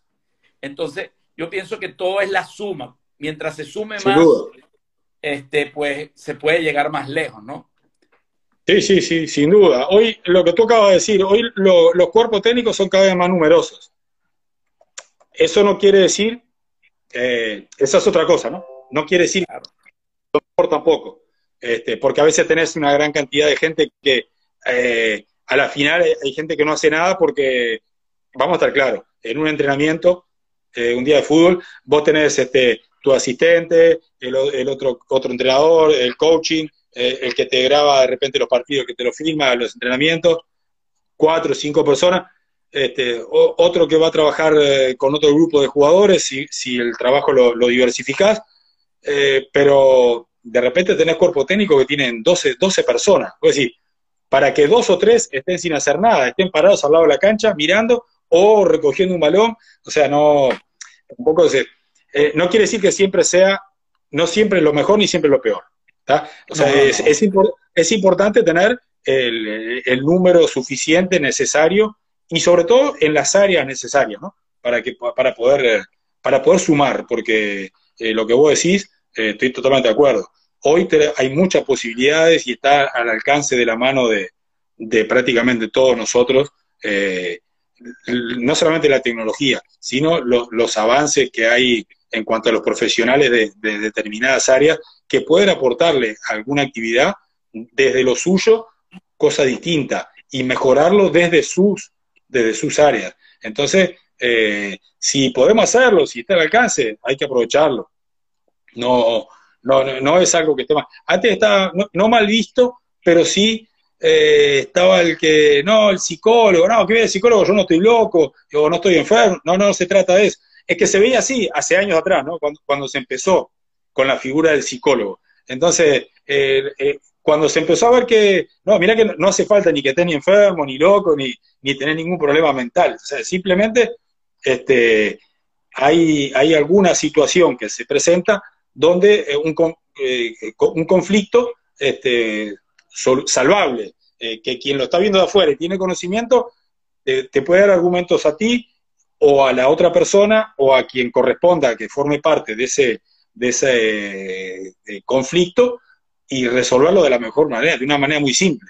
Cuando digo conflicto, no, estoy diciendo, no, estoy diciendo, no estoy diciendo pelea, me refiero a una situación, conflicto de, situación que te es que, problemática. Es que lo que dice aquí Santi, actitud mental positiva, claro. Es que tú, de repente, hay un jugador que vive mal de su casa y no te diste cuenta y, y solamente con que el entrenador o alguien lo escuche Nada más con escucharlo y afirmarle lo que siente y decirle que deje sus problemas en un sitio y que aquí va a ser algo diferente, a lo mejor ya con eso cambia la actitud que tiene. O sea, con que tú le, le abras los ojos un poquitico, aunque después vuelva a su estado normal, pero por lo menos los, los 90 minutos lo va a jugar a su 100%, ¿me entiendes? Entonces, a veces es como un solo darte cuenta, a veces hay personas que tienen 11 jugadores que van a salir a la cancha y van cuatro con los hombros hacia abajo y la mirada hacia abajo. Y no te das cuenta de que no están en su mejor momento y que no están motivados, que no están eh, para, para ese momento. Entonces, a veces depende de, de, muchas, muchas cosas, ¿no? Pero las preguntas obtienen las respuestas correctas en donde puedes trabajar. Exacto. Y, eso a, veces se cree que el a veces creemos que eh, por la experiencia, porque yo ya pasé por esto, o que yo estuve en esta situación, o yo la viví con otro, eh, de repente eh, creemos que de que fácil, de que cualquiera puede hacerlo, o que yo mismo puedo hacerlo, y caemos en un gran error. No, no es cualquiera. para algo, para algo hay gente que se preparó para hacer determinada cosa. Eh, por algo existe el profesional, el médico. Eh, yo también en algún momento yo me, me, he desgarrado. He tenido, y eso no quiere decir que yo voy a curar desgarro. A mí me operaron de menisco. Y eso no quiere decir que yo le voy a decir a un muchacho, lo voy a mirar y decir, mira, se te rompió el menisco y yo, y yo se lo voy a quitar. O sea, no. Este, vamos a estar claros. Podemos acercarnos a la situación por, por, la, por la experiencia vivida, porque eh, tuvimos la posibilidad de verlo, de vivirlo, de, sufrirlo en algún momento, la situación esa, pero no quiere decir que eh, soy el que está preparado para hacerlo. Y aparte, así estuviera preparado, porque vamos a suponer que yo, sé, yo soy este, eh, yo soy coaching, pero a mí me contratan como entrenador. O sea, yo lo que tengo que hacer es entrenar al equipo, entrenar a los jugadores. No, no tengo que ponerme a hacer esa otra función. Porque entonces también se lava ropa. Y me voy a llevar los uniformes a mi casa y los voy a lavar yo. Eh, y no lo hago. Entonces, eh, es que por eso, y eso tiene que ver con, lo que hablamos antes de la cantidad, el, número con el que está formado el cuerpo técnico. Eh, cada uno en su área. Si hace falta uno más, uno más. Si sobra uno, porque son muchos, bueno, sobra uno. Pero que cada uno cumpla su función. O sea, yo, no puedo, no se puede Tú sabes que yo hace dos semanas estuve con Napo, Napo Centeno, de la Vinotinto. Sí, claro. tuvo muchos años. Yo sí, yo lo vi, pero... Sí, sí. Él me decía, sí, a veces eh, cuando tú estás en donde yo estaba, que era el coordinador, que tenía que coordinar todo, me decía, a veces yo tenía que llevar jugadores al aeropuerto porque se tenían que ir por algo o tenía que hacer esto. Y bueno, yo nunca le dije que no a nadie. Pero realmente él era un todero, tenía que hacer todo dentro de esa parte de, coordinación. Sí, bueno, eso, eso es un poco lo que, lo que te comentaba de la, de la época cuando yo llegué a Marítimo y estaba Rafa Santana. Eh, era la época donde todavía no, no estaba totalmente desarrollado el fútbol, el fútbol venezolano, no estaba despegado o no estaba cerca a, a ser lo profesional que debería serlo. Y lo que, disculpa, disculpa que sabe que se me está, no me di cuenta, como tuve que cambiar el, al teléfono por la computadora, el, eh, la carga, se me va a quedar sin carga. Entonces estoy. Ah, ok, tranquilo, no tratando pasa nada. estoy tratando de resolver eso, disculpa. Este, a veces, a veces esto es como en el fútbol, se presenta una situación y, hay que resolverla. Así es. Hay que resolverla como se pueda. Este, de la mejor manera posible, ¿no? Para que no piensen que uno es muy informal tampoco. Pero eh, justamente lo que te estaba contando Napo ese Por día. Aquí está Gibson. Gibson. Gibson, un gran, eh, un hermano compañero de, compañero de cuerpo técnico. Tuve la suerte de, primero de conocerlo allá en, en la isla, en el centro ítalo, eh, con el, cuando yo me fui a, a Valencia a dirigir al Guaraní, eh, y, y, termino con la sub-20 eh, para, para, asumir la dirección técnica del equipo mayor. iba a necesitar de, justamente de, otra persona más en, eh, que trabajara conmigo en la cancha. Eh, por supuesto que tiene que ser una persona eh, con conocimiento, una persona de fútbol, una persona de confianza y, una buena persona. Este, la verdad, Jason reúne todas esas, esas condiciones y, y, bueno, ahí estamos en carrera, esperando a que pronto nos salga se nos confirme la posibilidad de, del próximo equipo y, podamos nuevamente estar en, la conducción técnica al frente del, club. Excelente, excelente. Sí, vale. Qué bueno, qué bueno. Si alguien tiene eh, alguna pregunta de los que están aquí, con mucho gusto podemos abrir las preguntas que le quieran hacer a Juan Mouro. Pueden aprovechar menos Vitola. Menos Vitola. ¿Ah? menos Vitola. menos, Vitola, ¿sabe qué me va a preguntar Vitola? Lo conozco. Me va a preguntar, va a querer saber una anécdota, alguna anécdota del centro ícono, seguro.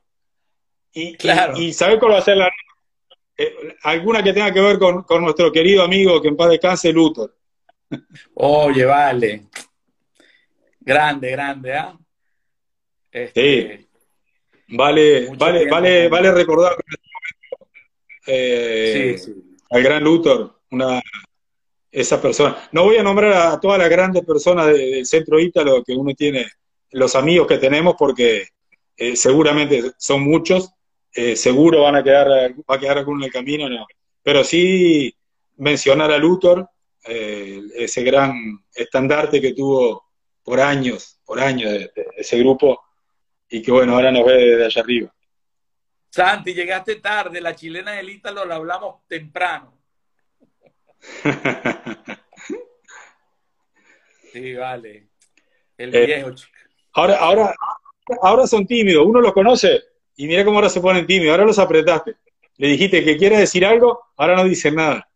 Nada, nada, nada. Le, le, ganaste acá en la cabecita. Sí, sí. Tú sabes que eh, una de las cosas que, que, que, decía Richard Paz es que, que lo que le faltaba ahorita al técnico de la Vinotinto, el, el, el, portugués que está entrenando la Vinotinto, él, él decía que, que pues si, estás si estás entrenando un equipo en donde tú no conoces los talentos o no conoces las personas que juegan dentro de eso, tenía que haberse llevado en su, en, en su grupo, en su cuerpo técnico, en, en, eso, debería haberse llevado a alguno dentro ¿Algún venezolano? Que, sí, un venezolano que conozca, que tenga conocimientos de lo que es el fútbol dentro de la liga venezolana y que conozca también a los que están afuera, ¿no? Sí, claro, sin lugar a duda, esa, esa es una, eh, no lo digo como estrategia, eh, es una estrategia bien, bien, bien entendida, este, que, que, un entrenador tiene que tener. El, si tú llegas a algún lugar, eh, ya sea en este caso una selección a la vino tinto, o llegas a, a, un equipo de otro país donde al que no perteneces, seguramente lo ideal es que tengas algún conocimiento de, del fútbol del país, que tengas algún conocimiento del club, para que no llegues eh, eh, a oscuras a un lugar, porque eh, seguramente el trabajo es inmediato. Entonces tenés que tener un conocimiento. Y si no lo tenés, lo ideal es tener una persona del lugar para que justamente eh, te supla ese desconocimiento que vos podés tener, que justamente esa persona te lo brinde, que te dé mucha información que es necesaria tener, porque eh, un entrenador a, raíz de el, entorno del, plantel que tiene necesita mucha información del plantel es mucha la información. No es solamente, como te decía antes, entrar a la cancha, les pongo un balón y que, y que corran y jueguen. No. O sea, hay mucha información necesaria que no, que no la alcanzás en, en unas semanas de entrenamiento. Si no conoces, te va a llevar mucho tiempo. Y de repente hace mucho tiempo te hace perder muchas cosas en el camino, futbolísticamente. Entonces, este, es tiempo perdido, o tiempo ganado si lo tenés. Eh, pero justamente, eh, ahora que mencionaste a Richard, eh, es uno de los entrenadores que tengo que mencionar. No fue entrenador mío, nunca trabajamos juntos. Lo conocí cuando llegué a Venezuela acá a jugar, él ya dirigía, él estaba en Estudiante de Mérida, creo, o en la ULA. Y mm, una persona con muchísima capacidad, un técnico que siempre hay que tener en cuenta. creo que, creo, y digo creo, no, porque no conozco toda la historia del fútbol venezolano, eh, pero sin lugar a dudas me parece que él, debe, ser uno de los técnicos eh, más laureados del fútbol venezolano. Este, me refiero a que, fue el que más dirigió en el exterior, eh, estuvo, dirigió equipo de Colombia, equipo importante, millonarios, estuvo en Ecuador, bueno, en Venezuela, por supuesto, la vino tinto, le marcó su impronta a la vino tinto, le dejó su sello.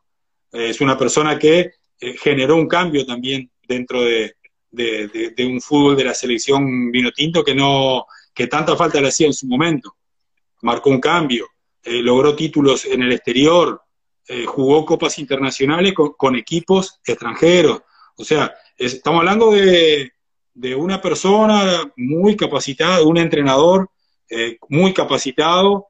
no cualquiera va a dirigir a otro país y le va bien. Justamente lo que decías, lo que hablábamos hace un rato te toca ir a, dirigir afuera, vas a ir a un país donde no conoces, donde no conoces el, fútbol del país o no conoces la estructura del equipo, la vas conociendo en el momento. Bueno, el, eh, Richard fue uno de los técnicos que logró grandes resultados dentro de Venezuela y fuera de Venezuela con equipos extranjeros. Entonces, este, la verdad, este, un placer conocer a Richard, tener contacto con él, buen trato, un trato espectacular, porque es un, una persona súper preparada, con mucho conocimiento, mucho conocimiento, sí, un señor, este, como buen merideño, un señor y la verdad, mucho para aportarle todavía al, fútbol venezolano. Ojalá que, no esté al margen de lo que es la, vida del fútbol venezolano porque eh, le puede hacer un gran favor al, fútbol. Claro, desde la Vino Tinto o, o desde algún club, pero creo que a nivel selección mayor es una persona a tener en cuenta siempre. Sí. Por aquí está Jan Suárez. Te manda saludos. Jan Suárez. Un abrazo, Jan. El conejito, el conejito.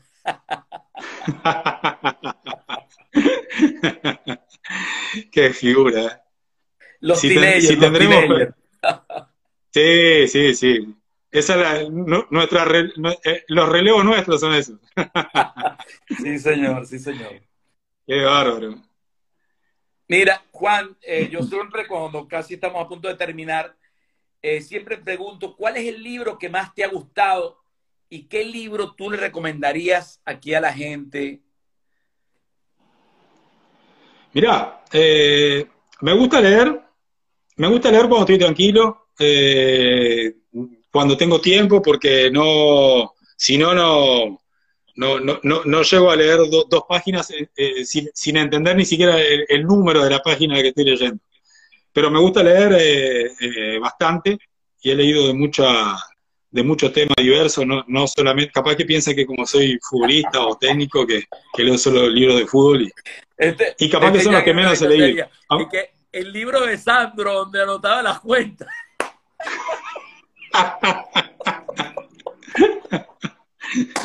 ese, ese libro tiene que existir todavía. Hay, hay cuentas que todavía no se saldaron. que tiemblen algunos. hay algunos que están temblando. sí, sí, sí. Sí, mira, pero eh, si, si, yo tuviera que decir un, un, libro, eh, mira, hay un libro que leí hace unos años en la isla justamente, estaba en la isla, vivía allá, eh, Conversaciones con Dios, de Donald Walsh. Eh, un libro muy, muy interesante para mi gusto. Soy de los que a veces me, me lo dio una persona quien me lo prestó, fue una persona, es una persona muy especial, este, de gran valor. y a veces los libros que leo muchas veces eh, tienen que ver con, los momentos, ¿no? O con, determinada situación que, por la que uno esté eh, viviendo, capaz que algún eh, toque emocional o, algo que uno quiera, alguna inquietud que pueda presentarse. Ese fue un libro que a mí me, marcó bastante, me puedo decir que generó un cambio, o por lo menos en cuanto a, la, alguna, a la visión de muchas cosas. Este, eh, entiendo que para mi gusto eh, ese libro me, modificó un poco la, eh, la, visión acerca de, acerca de ver, no, no estamos hablando de religión, porque uno, uno escucha el título y piensa que estoy hablando de religión o que estoy hablando de rezar, este, obvio que tiene que ver con, este, con, con, Dios y, lo que tiene y su entorno, este, no, no, estoy hablando de fútbol. Eh, pero eh, de repente tiene que ver con el cambio, capaz que cuando uno está desnorteado, eh, te encuentra mal parado, como que te desubicaste, alguna cosa te generó algún desvío y, te perdiste, te perdiste en la vida, vamos a, vamos a decirlo, sin ser muy, este, no, sin ser trágico, ¿no? Este, pero, pero para que se entienda.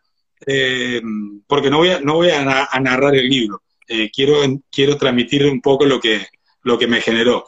Y, y, bueno, y, eso como que te, te es una, funcionó como brújula, ¿no? Este, digamos, me marcó cosas que eh, uno descubrió porque te mirás para adentro, cosas que de repente si no estás atento no lo haces, y, y aparte te, te, guía, ¿no? Te lleva, te lleva y, te permite ver, eh, me permitió ver ese tipo de cosas, entenderlas de una manera que me, eh, me ayudaron a ver, este, a ver qué cosa eh, estaba equivocado, qué cosas podía cambiar, eh, que había, que, de repente yo veo que hay cambios que son necesarios y por ahí empezar a entender que los cambios están primero adentro de uno.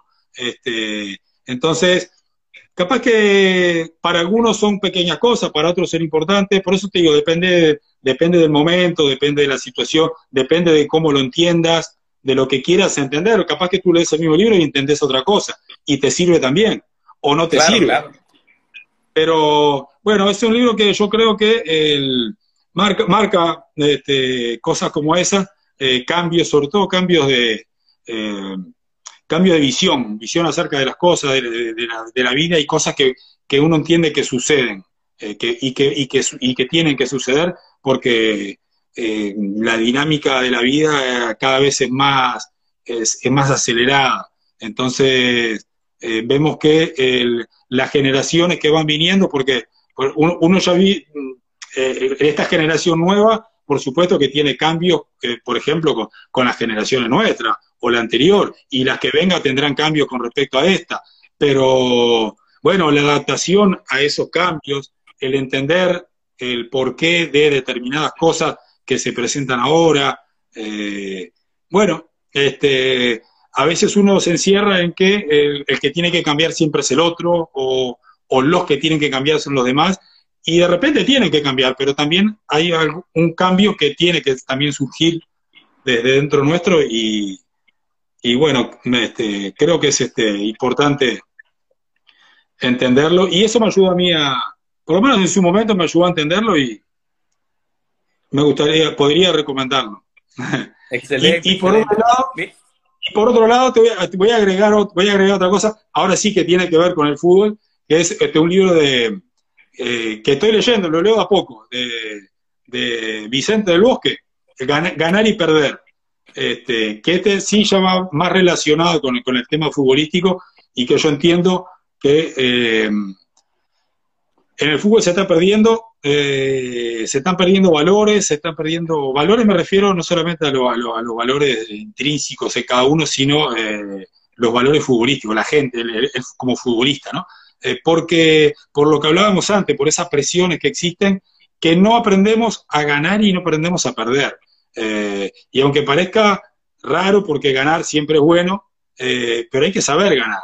Y el que pierde tiene que saber perder también. O sea, no es ninguna, no es nada malo, no es ninguna deshonra, no, se termina el mundo porque pierde un partido, pierde un torneo, o porque el día de mañana el equipo que estoy jugando no me contrate. Entonces, o porque yo no haga el contrato, el mejor contrato que yo quiero. Eh, y sin lamentablemente, eh, se está enseñando a, los jóvenes valores, a los actuales más a los que vienen, a que lo único que sirve es ganar. Y lamentablemente, no solamente con eso no hacemos ganadores, hacemos malos ganadores en su mayoría porque no todo el mundo sabe ganar y lamentablemente hacemos malos perdedores. ya de por sí vamos a, a generar, este, para mi gusto, eh, más de un problema. Y sabes que en este, este libro me, gusta por eso, porque él habla de, muchas cosas que tienen que ver con sus propias experiencias, con, eh, en, su, su, época de futbolista, después de entrenador, y por supuesto que eh, es bueno que lo lean porque para que vean que hablan, estamos hablando de ganadores, estamos hablando de un técnico que, que sabe, es campeón del mundo, no es, no es cualquier cosa. Entonces, eh, exitoso, en ese aspecto exitoso al máximo. Entonces, eh, eh, yo creo que sería, sería lindo que, el fútbol a nivel mundial, ¿no? manejara títulos como estos, ¿no? De, que el futbolista sepa ganar y perder. Claro, es que hay algo que, la gente, el, el, perder, la gente lo ve como un fracaso. Y realmente hay mucha gente que no hace muchas cosas por el miedo a fracasar, ¿no? Entonces, este, eh, tienen que tener la visión de que ganar es ganar y perder es aprender, no es perder, porque de donde sacas lo más importante es de las derrotas, porque cuando ganas, en el momento que estás ganando, pues no, no, no te enfocas en qué hiciste mal o qué pasó, ¿no? sino que te enfocas en todo bien, ¿no? Exacto, exacto. Y por eso te, por eso te decía que mm, de repente el ganar, el que ganó uno dice, ah, qué bueno, que ganó. Sí, pero no todo el que ganó sabe ganar, porque eh, yo le enseño a ganar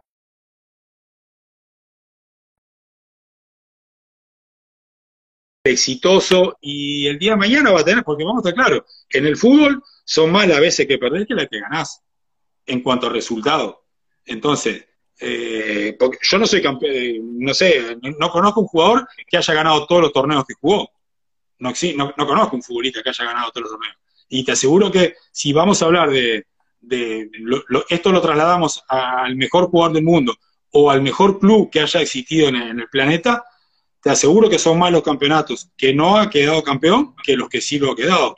Entonces, ¿qué vamos a hablar? De que no habría nunca entonces un, ideal de, futbolista o un ideal de club. Estamos, porque estamos hablando siempre de que alguien perdió. Y si decimos que si le enseñamos al, deportista que perder no sirve, porque lo único que sirve es ganar, entonces, eh, lamentablemente, eh, el futuro no, no, no, no es el más alentador para, en cuanto a los valores, ¿no? Claro, definitivamente. Este, eh, lo más importante es eso, valores, que el valor y la emoción y todo esto, pues que, no sea negociable, que, tus valores estén por delante. O sea, este, que es lo que se debe enseñar. Un buen entrenador debe enseñar todo eso a, su plantilla, ¿no? Este, sí. bueno, normalmente en, en, el fútbol siempre hay la parte de viveza, la parte de que vas a sacar una falta y la cobras más rápido, pero eso está dentro del fútbol, pero ahí no estás eh, haciendo nada malo, sino que estás jugando a la viveza, la viveza que, tiene el futbolista, ¿no? Exacto, claro. Estás dentro, estás dentro del reglamento. Todo lo que esté dentro, dentro del reglamento es válido. Hoy en día, eh, uno como observador viendo algo, pues uno se da cuenta de mil cosas que están pasando en la cancha. Y, no es que antes no pasaran, porque antes hasta, hasta iban más duro. Y, te pones a ver, y hoy, tenemos eh, un bar en, el fútbol incorporado, eh, una situación que eh, hasta hace unos años atrás a nadie también se le ocurría que pudiera existir esta figura y sin embargo está porque es necesario. Eh, hoy hoy eh, la misma dinámica del fútbol lleva a que eh, un árbitro se le escapa en una cantidad de cosas. Es un área muy amplia la de una cancha de fútbol. no podés rodear la cancha de, árbitros auxiliares que te estén transmitiendo, porque no, tampoco se puede desvirtuar tanto. Pero ya ha habido en otros deportes la incorporación de la tecnología como ayuda a, determinada situación que se pueda presentar. Entonces, eh, no podemos Está por aquí ah. Rafa Santana, me dice que está Gilson, me dice que está por aquí Rafita Santana. Ah, Rafita, el hijo. Rafita, bueno, otro gran muchacho, gran, gran, persona, siempre también compañero del padre cuando era chico, cuando era pequeño, Rafita, eh, acompañándolo a la cancha, lo recuerdo siempre, sí, con mucho cariño, como no, y siguiendo los pasos de, del progenitor, otro, otro gran técnico también y, bueno, muchos éxitos para él. Un abrazo a la gran familia. Mira, mira Santiago, pero que en el Ítalo ya había bar, la cantina y todo. Nosotros fuimos visionarios. el Ítalo fue es pionero. vamos, a tener que, juntar firmas, eh, hablar con, con, un abogado y que que ponga un reclamo a la FIFA porque el, bar lo se implantó en el Ítalo. Sí, Sin lugar a dudas. Te manda saludos Rafi Santana. Rafita. Saludos, hermano mío, un abrazo. Un gran, un gran abrazo, un cariño enorme para él, a, Rafa, a toda la familia, a quien tuve el placer de, estar eh, en su casa en la época que jugaba Marítimo y pasar momentos muy agradables. Un gran abrazo. Eh, si alguien tiene alguna pregunta, aprovechen que ya estamos a punto de terminar y entonces aprovechen cualquier pregunta que le quieran hacer a, Juan Mouro.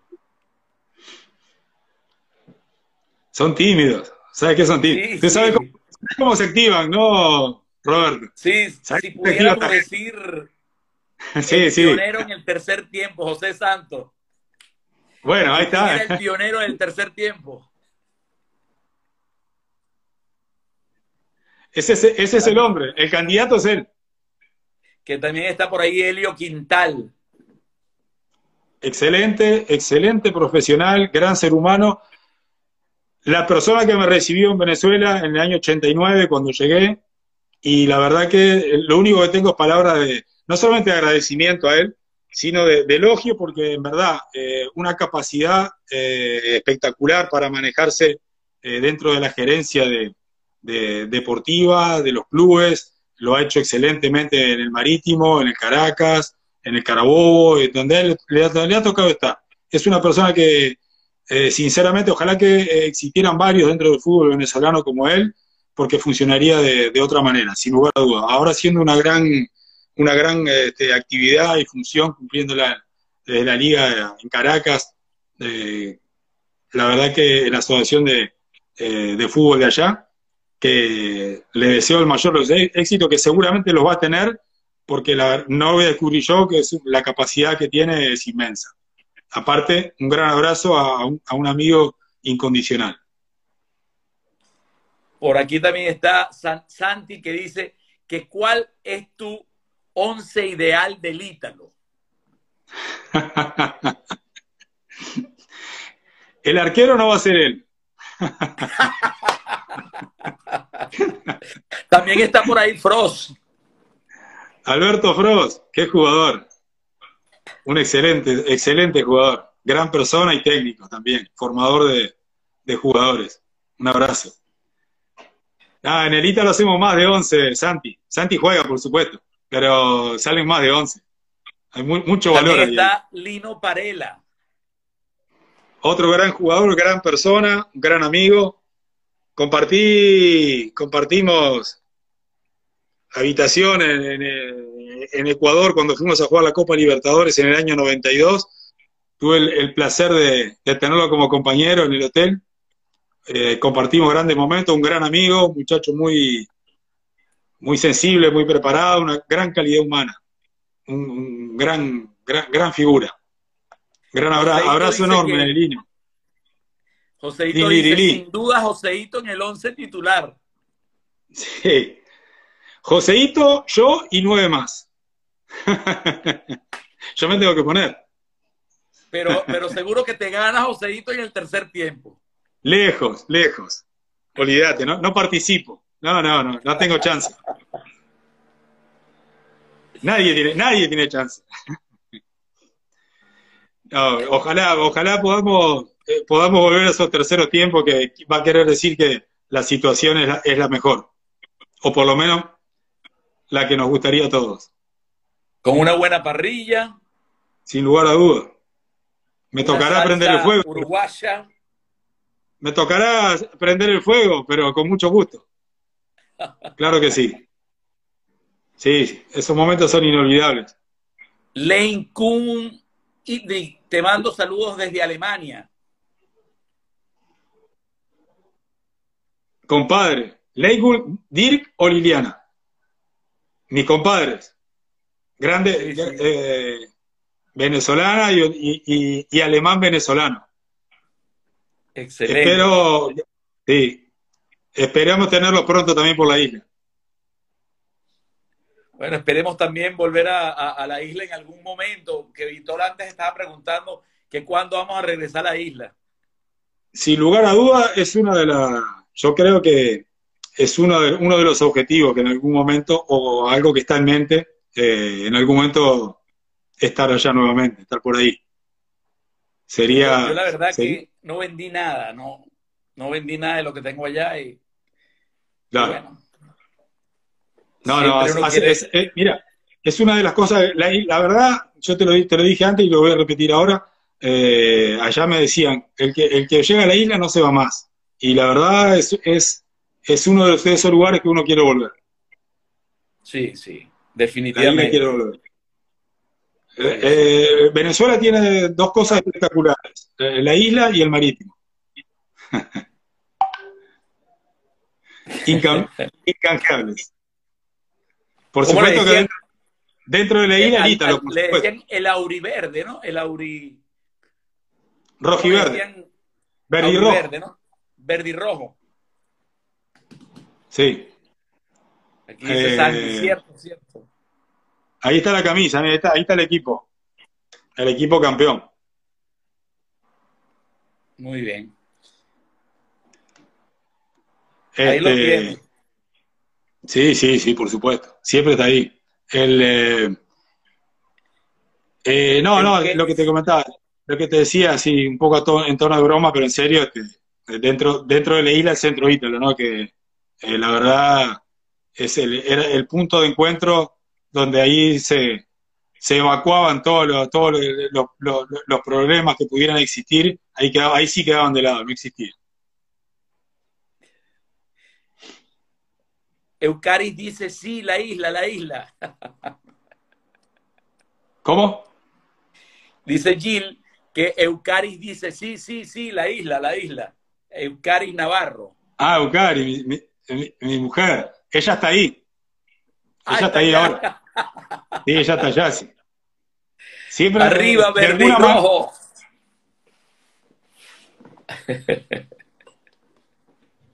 Sí, vale. Eh, la verdad que el, uno quisiera que, la situación en, Venezuela, no solamente en la isla, que en Venezuela mejorara, que la situación eh, se acercara un poquito a la... Ya no va a ser nunca lo mismo, las cosas cuando cambian ya no son iguales, pero que se acerque a lo que, a lo que uno conoció, a lo que uno pudo vivir eh, carne propia eh, y saber que es lo mejor para el país y para la gente que está ahí y la que no está. Y, y que bueno, que, esa situación lleve a que la gente pueda regresar, estar en, eh, en su hogar, con su familia, en, su ambiente y, que a partir de ahí el, el, desarrollo de cada uno, por supuesto que va, va a ser mejor porque seguramente van a estar dadas las condiciones y, y todo va a salir a flote. Ahí espero nuevamente que la isla vuelva a ser la isla, el centro ítalo, que Marítimo resurja nuevamente, porque Marítimo va, a volver, y, ahí vamos a estar, ahí vamos a estar al firme. Excelente, de verdad, excelente, y de verdad yo, yo cada vez que voy aquí a una playa y, y me meto a bañarme, y el frío que tienen aquí las playas, que ni la más fría de, de, todas las de Margarita, que es eh, Puerto Cruz es una de las más frías, este, bueno, no le llega por ningún lado. Aquí hay que meterse y salirse ahí mismo. De una, claro. Además, y, y en lo posible hay que meterse vestido. Una, sí, una sola vez, eh, eh, solamente en, en, este mes, en agosto, que es el, el, el verano aquí en, en, en, Galicia, donde estoy yo. Sí. sí, sí. Bueno, si alguien tiene alguna pregunta, aprovechen o Karen para siempre, que ya tenemos dos horas, Juan, dos horas aquí hablando. ¿Cómo, hablas? ¿Cómo hablas? Eh? hablando de lo que nos apasiona realmente. Ah, este... Sin duda que sí, esta es una de las cosas que, hace falta. Lamentablemente la, pandemia nos llevó también a, a perder contacto con la gente, más allá de que muchos nos encontramos en diferentes países y a través de esto podemos acercarnos eh, también con la gente cercana, eh, lamentablemente nos ha impedido el contacto habitual, el, poder reunirse, juntarse en una mesa de café, conversar, hablar de fútbol. Y, bueno, este, hay que ir acostumbrándose a esto que estamos viviendo y simplemente confiar en que volveremos a vivir de, una manera distinta. Eh, esta pandemia va a pasar, podremos nuevamente reencontrarnos, compartir. Eh, como decía, siempre decimos con mi comadre, la que está en Alemania, que acaba de escribir hace rato, a fumarnos un cafecito porque hace falta. Y seguramente ellos, saben que pronto va a ser. Claro en algún lugar de... Este, bueno, aquí están las puertas abiertas. Yo estoy en, Santiago de Compostela, este, que es muy famoso por el gran camino que hay, eh, el camino que hace de media Europa y algunos hasta vienen desde, desde el final, que es allá en, en Jerusalén. Hay gente que, que, hace el camino completo desde allá. Sí, es increíble, pero llegan aquí con los pies todos destrozados, pero lo hacen. Sí, sí, sin duda. Eh, no, excelente, muy lindo lugar, sí. Eh, te agradezco, eh, Roberto, la verdad que fue un, placer compartir contigo e-, este momento. Muy agradable la conversación, el intercambio de, opiniones. a través tuyo poder compartir con, con, una cantidad de amigos que hace años que no veo, que gracias a Dios nos mantenemos de alguna manera en contacto. Pero bueno, poder interactuar. Aquí está también la rana. Está la rana, mira. y mente positiva. Qué grande. Este, y, bueno, y a través tuyo poder también interactuar con, tantos amigos y recordar una cantidad de, eventos que han sucedido y, hablar de también de, la, de las cosas nuestras, ¿no? de cada uno. Este, te agradezco que me des este espacio para, para compartir también estas cosas mías, personales, y, y, bueno, este, también estoy, por supuesto, a la orden siempre, eh, no solamente acá en Uruguay, en el lugar donde me encuentre, siempre va a ser un placer eh, estar en contacto contigo. Bueno, también te quiero decir que estoy eh, en, en, cualquier momento, vamos a abrir un, un espacio en, en, en, algo que se llama Club House. No sé si has oído hablar de Club House en donde... Lujao comía en Caracas cuando llegué. Ah, Iba a comer mucho allá, en, Bellomonte. como una malta, como una malta. Sí.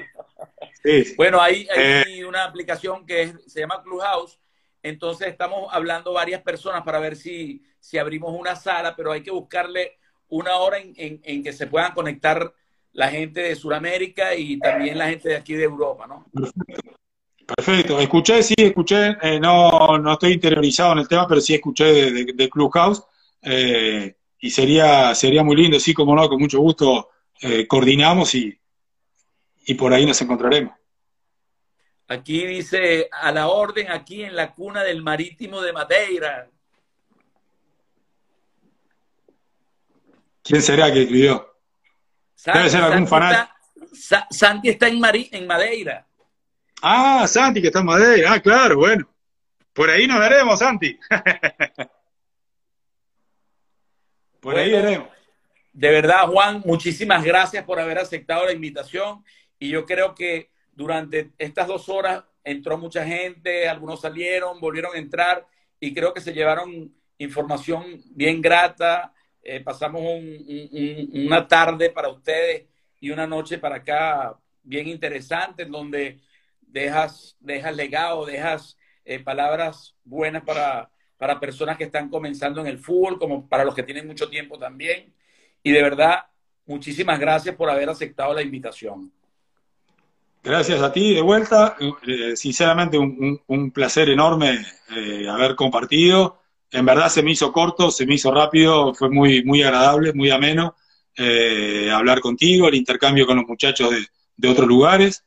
Eh, te mando un abrazo enorme, un saludo y un abrazo también eh, gigante a todos los amigos que se han conectado, eh, que estén conectados todavía.